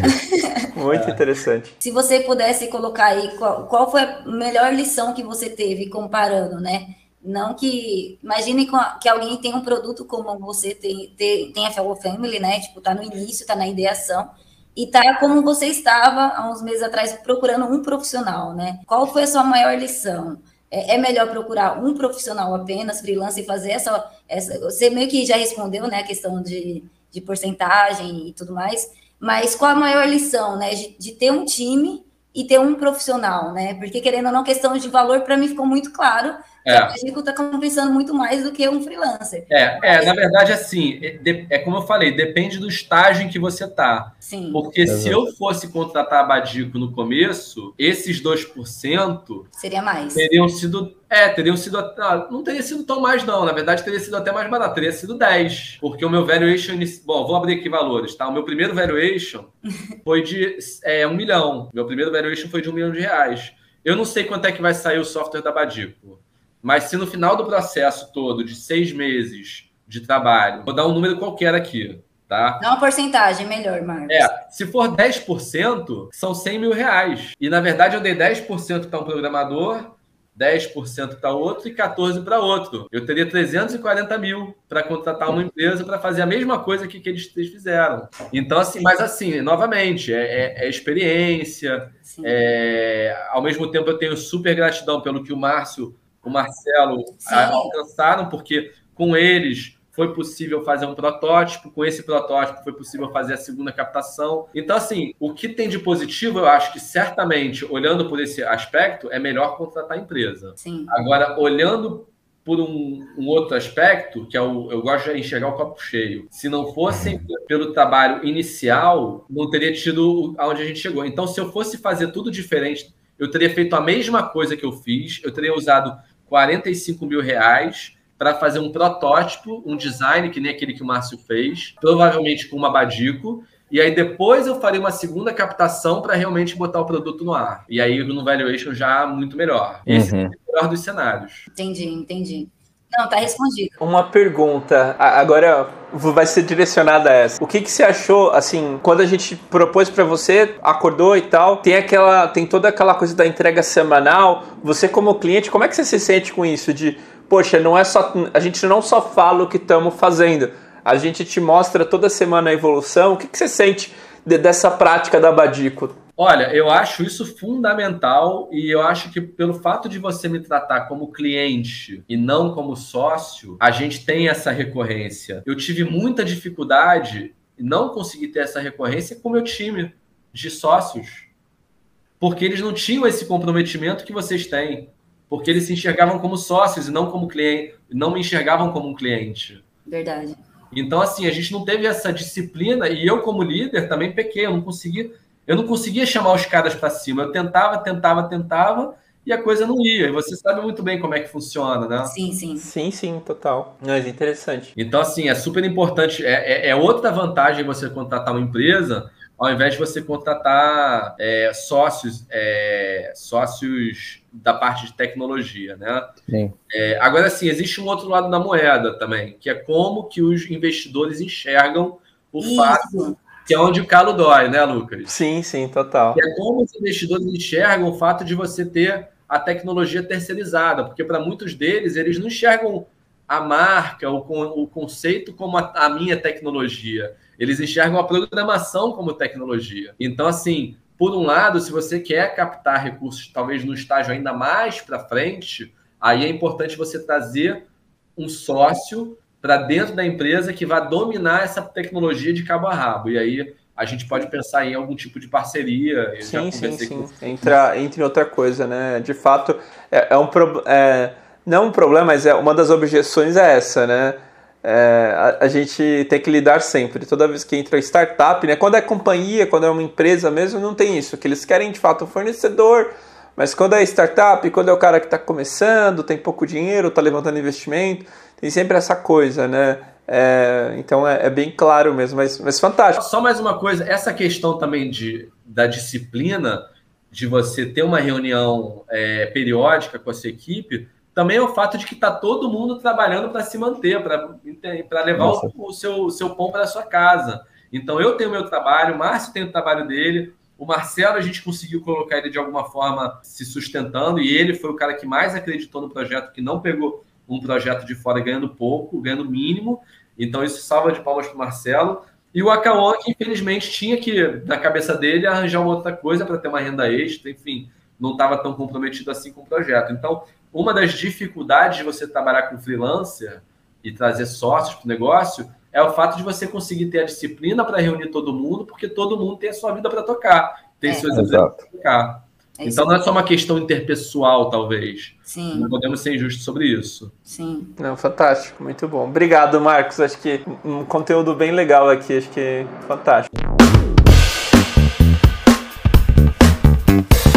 Bom, agora esse trecho é para a gente falar um pouquinho, relembrar daquilo que a gente citou e recomendou, né? Esse trecho é para relembrarmos e indicarmos e reforçarmos a leitura ou, ou enfim, um filme, um site, artigo, né? E eu queria começar aqui. Eu sou leitor, eu recomendo, leiam a, os artigos que o Marcos publica. Então acompanhe lá no LinkedIn, é fantástico, dá uns insights bem interessantes. É, e aqui eu vou, vou, relembrar um que você fala do, do Josué e do Caleb. Lembra aquele que, que foi muito interessante? A gente tinha acabado de começar os trabalhos aqui e eu falei, ô, ô, ô, Marcos, deixa eu contar uma historinha pra você. Caleb é o nome do meu sobrinho e, e é por causa dessa história. É um a gente cristão e tal, então compartilhamos o Antigo Testamento. E é por causa dessa história. A gente ficou encantado de, de descobrir a. Não, e Caleb é um nome maravilhoso, né? Ele Explica você nessas palavras que eu nem sabia disso. É, Caleb, é, a origem do nome é cão, né? É do cachorro, é do, do animal mesmo. Então a gente chama de cachorro por causa de Caleb, né? Da, da origem hebraica mesmo do nome. E, e por que cão? Porque Caleb foi fiel a Deus, né? Josué e Caleb foram fiéis a Deus, né? Foram os espias fiéis. Então por isso que eles ganharam esse, ele ganhou esse nome. Que aí a história, né? Falar conexões. A minha irmã nomeou o filho dela de Caleb e ela é uma, é, é uma pessoa que tem uma empresa também, né? Veio empreendedora na família. Ela tem uma empresa que é de moda pet, de moda para cachorro. Então tem Nossa. tudo a ver com ela, sabe? É uma, é uma, uma ração. Né? Exato. Então é uma coisa muito rica. Enfim, então deixa aí os, todos os artigos do Marcos, em especial esse. Você anotou alguma indicação aí, Sr. Gui? Eu tava até aqui pensando qual indicação eu ia deixar. Eu, é bom lembrar do que a gente colocou aqui, que ele, que ele é, mencionou no meio da, da conversa, oito fontes de criação, val, é, valor das fusões e aquisições. Outra coisa que eu, que eu ia deixar é, como eu disse, é a propaganda gratuita aqui para Genera. Quem, quem se interessar, eu acho bem, bem legal. Eu, eu, pelo menos, tive uma, um insight legal e diferente do que eu imaginei minha, minha vida toda. Então, eu, eu deixo esse também aqui como um, como um ponto. E eu acho que do meu lado seria isso. Não sei se a Rê tem alguma outra indicação. Eu tenho sim. É, para mim, veio um insight aqui, enquanto o Marcos estava falando, e a minha sugestão, ela não, você não vai encontrar ela na internet, mas a minha sugestão é como o Marcos comentou, eu vi muito valor na gente pegar os álbuns de recordações da família e começar a uhum. compartilhar entre os entes queridos, sabe? Então, de todo mundo, todo mundo tem algum álbum. Às vezes você que é, casou novo e tudo mais não tem, mas na casa da sua mãe, do seu pai, do seu tio, vai ter um álbum. Então, assim, se reúnam, tentem ver. Eu acho que isso vai trazer lembranças, recordações muito boas. E vocês vão começar a lembrar de histórias e lugares que vocês foram, que vai trazer muita coisa boa. E assim que a Follow Family estiver aí entre nós, já vai dar para usar essas, essas imagens e colocar elas digitalmente, sabe? Para todo mundo ter isso, acesso a isso, né? Então, mas por enquanto a sugestão fica Vejam esses álbuns que estão guardados, às vezes dentro de armários, de guarda-roupa e etc. Tira ele lá, tira o mofo, tira a poeira. Vão ver, vão compartilhar, vão olhar esses álbuns de foto e depois a gente digitalizar isso e ter isso na Follow Family de forma que todos possam ver. Essa é a minha recomendação. Arrebentou, Renata, arrebentou. Gostei. É, bom, a minha recomendação, seguindo aí a, o Guilherme, além do Genera, também tem o My Heritage, Tá? O MyHeritage uhum. é uma, uma ferramenta que te dá um pouco mais de informações sobre a sua árvore genealógica com base em registros dos cartórios. Olha. Então, é, eles conseguem pegar algum documento do seu tataravô e você consegue descobrir alguma coisa aí sobre, sobre os seus antepassados também. Eu não sei quão bom, quão bem isso funciona, quão bom é esse aplicativo, mas é, eles têm uma altíssima tecnologia, eles têm essas parcerias com, com os cartórios. Então, certamente, eles complementam muito aí o Follow Family. A diferença do Follow Family para o Keep to My Heritage é que o que eles fazem com documentos históricos dos cartórios, a gente está fazendo com os álbuns que estão nas nossas casas. Sim. Então, é, é complementar. E aí, é, eu queria deixar uma música que eu gosto muito, acho que no momento a minha música predileta, é, é a música do Nat Roots, chamada Meu Reggae é Roots. É, e aí o trecho que eu mais gosto dessa música, ele fala parabéns para você que acreditou que podia ser mais feliz vendo o outro ser feliz. Então, é, esse é para mim é o segredo do sucesso, é você fazer alguma coisa que vai fazer as pessoas ficarem mais felizes, você criar um aplicativo que vai melhorar a vida das pessoas e torná-las mais felizes é você uhum. contratar uma pessoa e dar uma oportunidade para ela. É, para mim, esse é o grande segredo aí, que é, a vida é essa troca, né? Você dá para receber. Então, essa música, para mim, é sensacional, é, linda, e ela fala muito sobre o amor, né? Isso é o amor, você dá para receber. Pensando muito sobre o que, que é o amor, né? É, o amor não é aquilo que a gente sente pelo outro. O que a gente sente pelo outro é a, é a paixão. O que a gente faz pelo outro é o amor. Isso. Né? É a expressão do seu amor. Você ama quando você cuida de uma pessoa, quando você paga uma conta, quando você lava uma louça. Isso é amar. É você se doar, é você se sacrificar. Então, é, eu acho que essa música daí ensina muito o que, que é o amor. Muito bom, muito bom. Incrível! Ah, e tem uma do, do Pensador também, que é, é sobre os, uma homenagem que ele fez pro pai dele. Muito orgulho, meu pai. Tudo a ver com o nosso episódio. Tudo a ver, muito bom, muito bom. Bom, fica aqui, eu vou lembrar do livro que o Marco citou brevemente, que é O Sonho Grande, acho que, que, que alimenta muito, acho que esse livro eu li ele muito rápido, porque é aquele livro que, cara, ele te dá um, um poder tão forte, sabe, dá, uma coisa tão forte quando você começa a ler pela, pela garra, sabe? A gente se alimenta, né? Igual o, o Marcos falou, a gente se alegra com a alegria do outro, né? A gente também se alimenta com a garra do outro, com as conquistas, com os riscos, né? Então, cara, é um livro fantástico, leiam, quem, quem puder. É um dos, meus, um dos livros que eu mais gostei de ler. Então, fica essa, essa, essa lembrança. E eu vou, eu vou, eu vou, a gente falou um pouco sobre história, sobre raízes. Eu vou citar um livro que eu ainda não li, mas não é um livro de leitura é um livro de história também, e Fotos, que é um livro sobre a história de, de Paraty, que tem tudo a ver com a, com a arquitetura da, do Nordeste, né? Paraty está nos anos 1800 e basicamente o Nordeste parou nesse ano também, então é muito interessante e, e eu estou doido para voltar lá ou arrumar esse livro para ter na minha coleção, porque eu quero muito ter esse pedacinho da história, sabe? E, então, para mim, para mim é bem rico. Então, fiquei a minha, a minha indicação. Minha cidade preferida é lá. Eu vi que nas suas férias você foi para Paraty, né? Sim, exatamente. Eu fui, acabei de voltar, não tem nem três semanas, eu acho. Então, eu adorei, cara. Mas é engraçado, porque lá parou no tempo, né? Porque pararam a cidade no tempo. A Bahia tá praticamente igual aquilo em determinados lugares porque não teve evolução, sabe? Então é, é uma, da, uma das coisas que acho que move a gente, né? Bom, agora vamos para o real trecho final, que é a nosso, a nosso framework de melhoria contínua, para explicar para o Marcos e para os ouvintes. Tudo que a gente faz aqui tem melhoria contínua, tá, Marcos? Então, por exemplo, a gente tem essa, esses, essas entregas semanais para os clientes, a gente tem um checkpoint semanal, que a gente fala como foi a semana e tudo mais. A gente tem uma, uma outra cerimônia, que é uma retrospectiva que está acontecendo a cada 40 dias, dois, dois meses. Então a gente sempre está voltado a como melhorar sempre, né? Sempre avaliando. Nunca nos contentamos com o que está agora. E para o podcast, o que, que a gente adotou desde o primeiro episódio? Vamos adotar um framework onde a gente analisa o próprio episódio, a própria experiência e dá sugestões, usa a própria, a própria, o próprio momento de estarmos juntos aqui para sugerir melhorias, né? Então é um framework bem simples, você completa três frases que começam com duas palavrinhas cada uma. A primeira é que bom, a segunda é que pena e a terceira é que tal. Aí tem uma pergunta, Marcos, você quer começar ou você quer que outra pessoa comece? Para dar o exemplo para você como é que funciona isso. Então, o convidado tem essa opção. Ah, vocês que mandam, vocês que fazem, vocês têm mais experiência, vocês sabem o que é melhor. Fechado. Quer fazer, Gui, para o Marcos usar de exemplo? Eu sabia, eu, eu sabia, eu sempre sou eu. eu sabia. Eu tava só esperando aqui, eu falei, vai ser o Gui, vai eu, ser eu sempre sou o cobaia.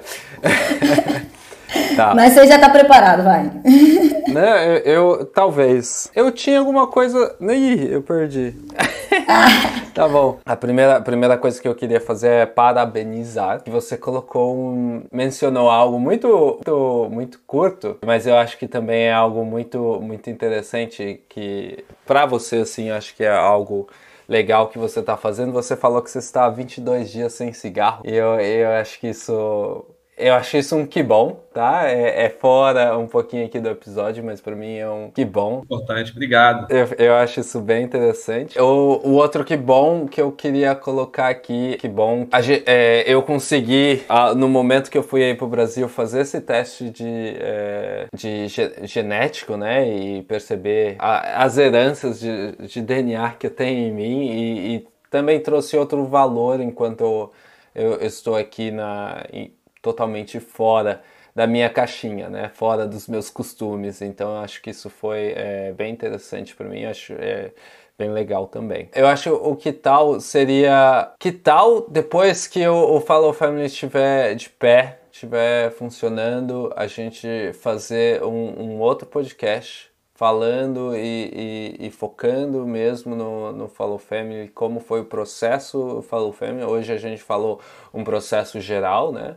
Mas eu acho que seria interessante depois do lançamento qual que foi aí a, as aventuras do Marcos depois do, do, lançamento, porque agora vai ter investimento em relação à publicidade, a outras áreas que agora é outras aventuras, novos né? desafios, novos desafios e nunca acaba, né? Isso isso é algo muito bom, né? Eu acho que pelo menos Eu, eu acredito que eu e o Lucas, que somos um pouquinho inquietos, a gente gosta dessa, dessa pluralidade. A gente né, sempre busca alguma coisinha diferente. É, alguma sarna pra se coçar, sabe?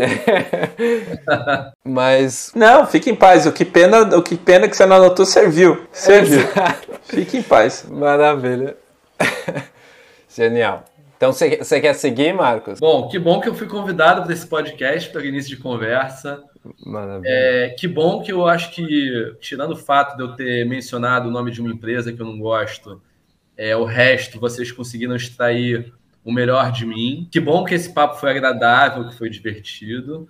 É, que bom ouvir a história da Badico, ou conhecer o Guilherme, ouvir aí o, os anseios da Renata, os sonhos da Renata, que foi muito bom. É, que pena que está acabando, né? Que pena que a gente não, pode, não pode fazer duas versões do mesmo podcast, uma comigo e outra comigo e com a minha esposa com as mesmas perguntas, porque já foi feito, né? Mas pensando muito assim, como é que seria a minha esposa é, falando sobre mim, respondendo as minhas perguntas no meu lugar? Ia ser muito. Exato. Então já tá o que tal, porque o, o que pena eu tô sentindo que o pequeno, o que pena é puxa o que tal, né? É isso. É.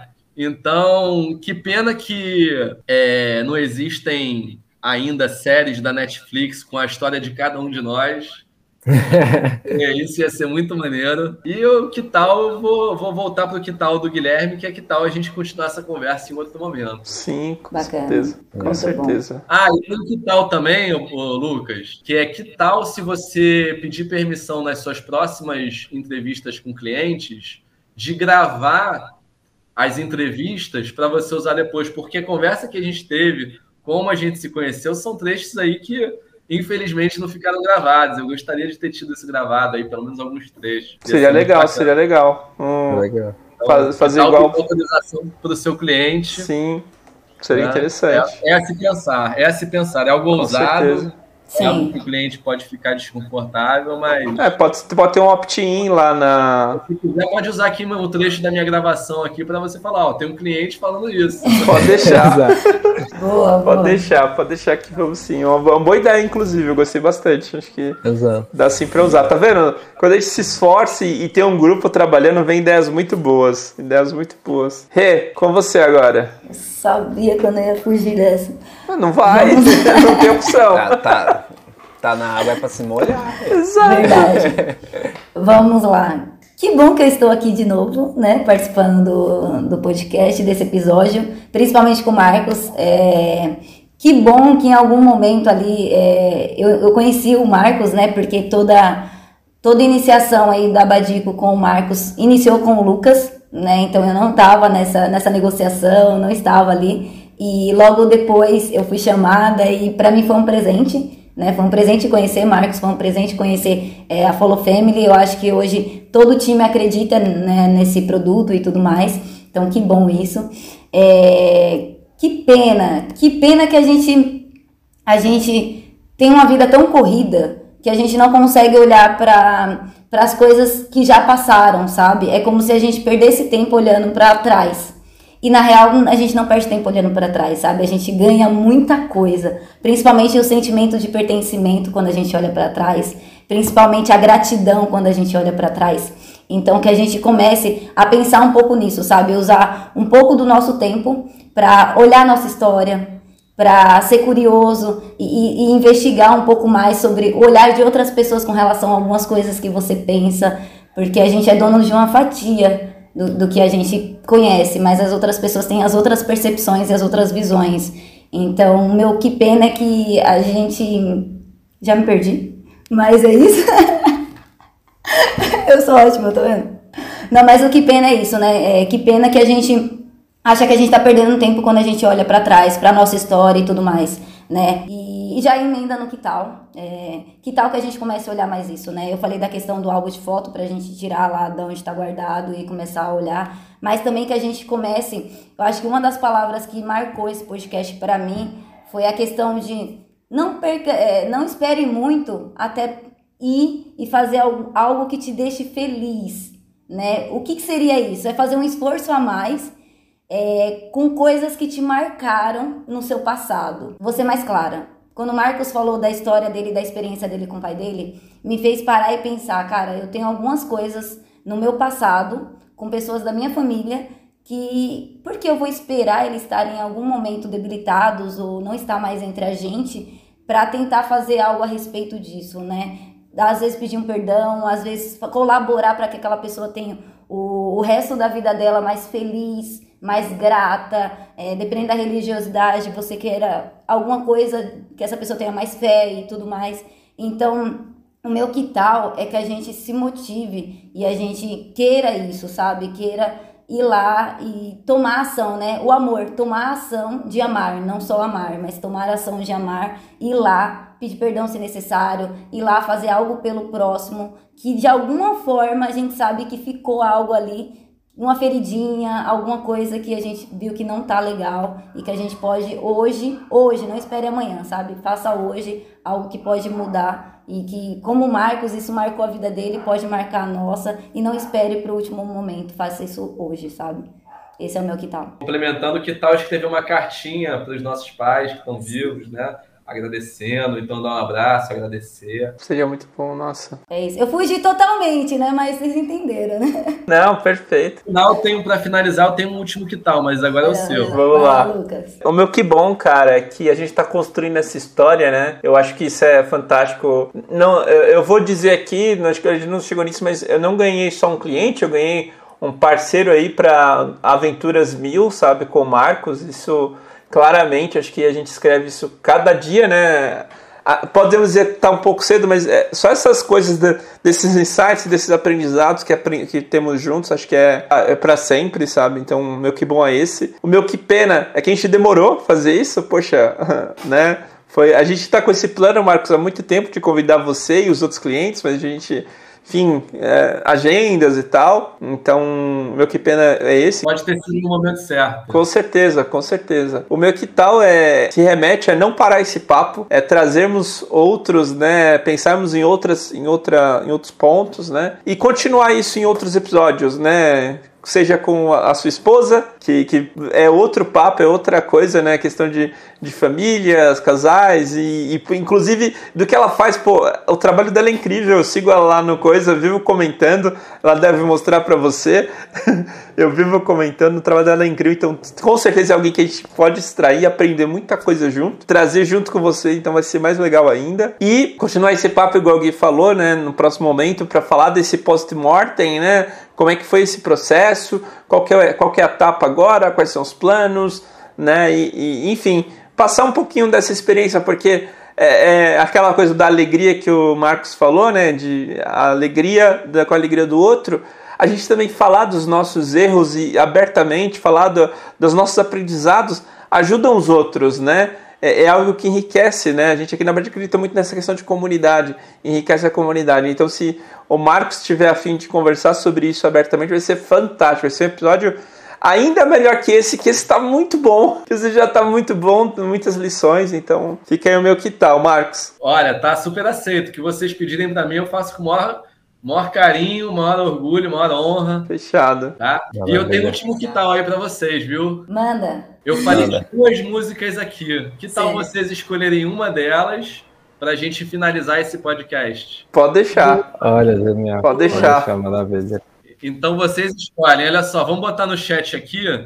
Ao mesmo tempo, vocês vão escrever um ou dois.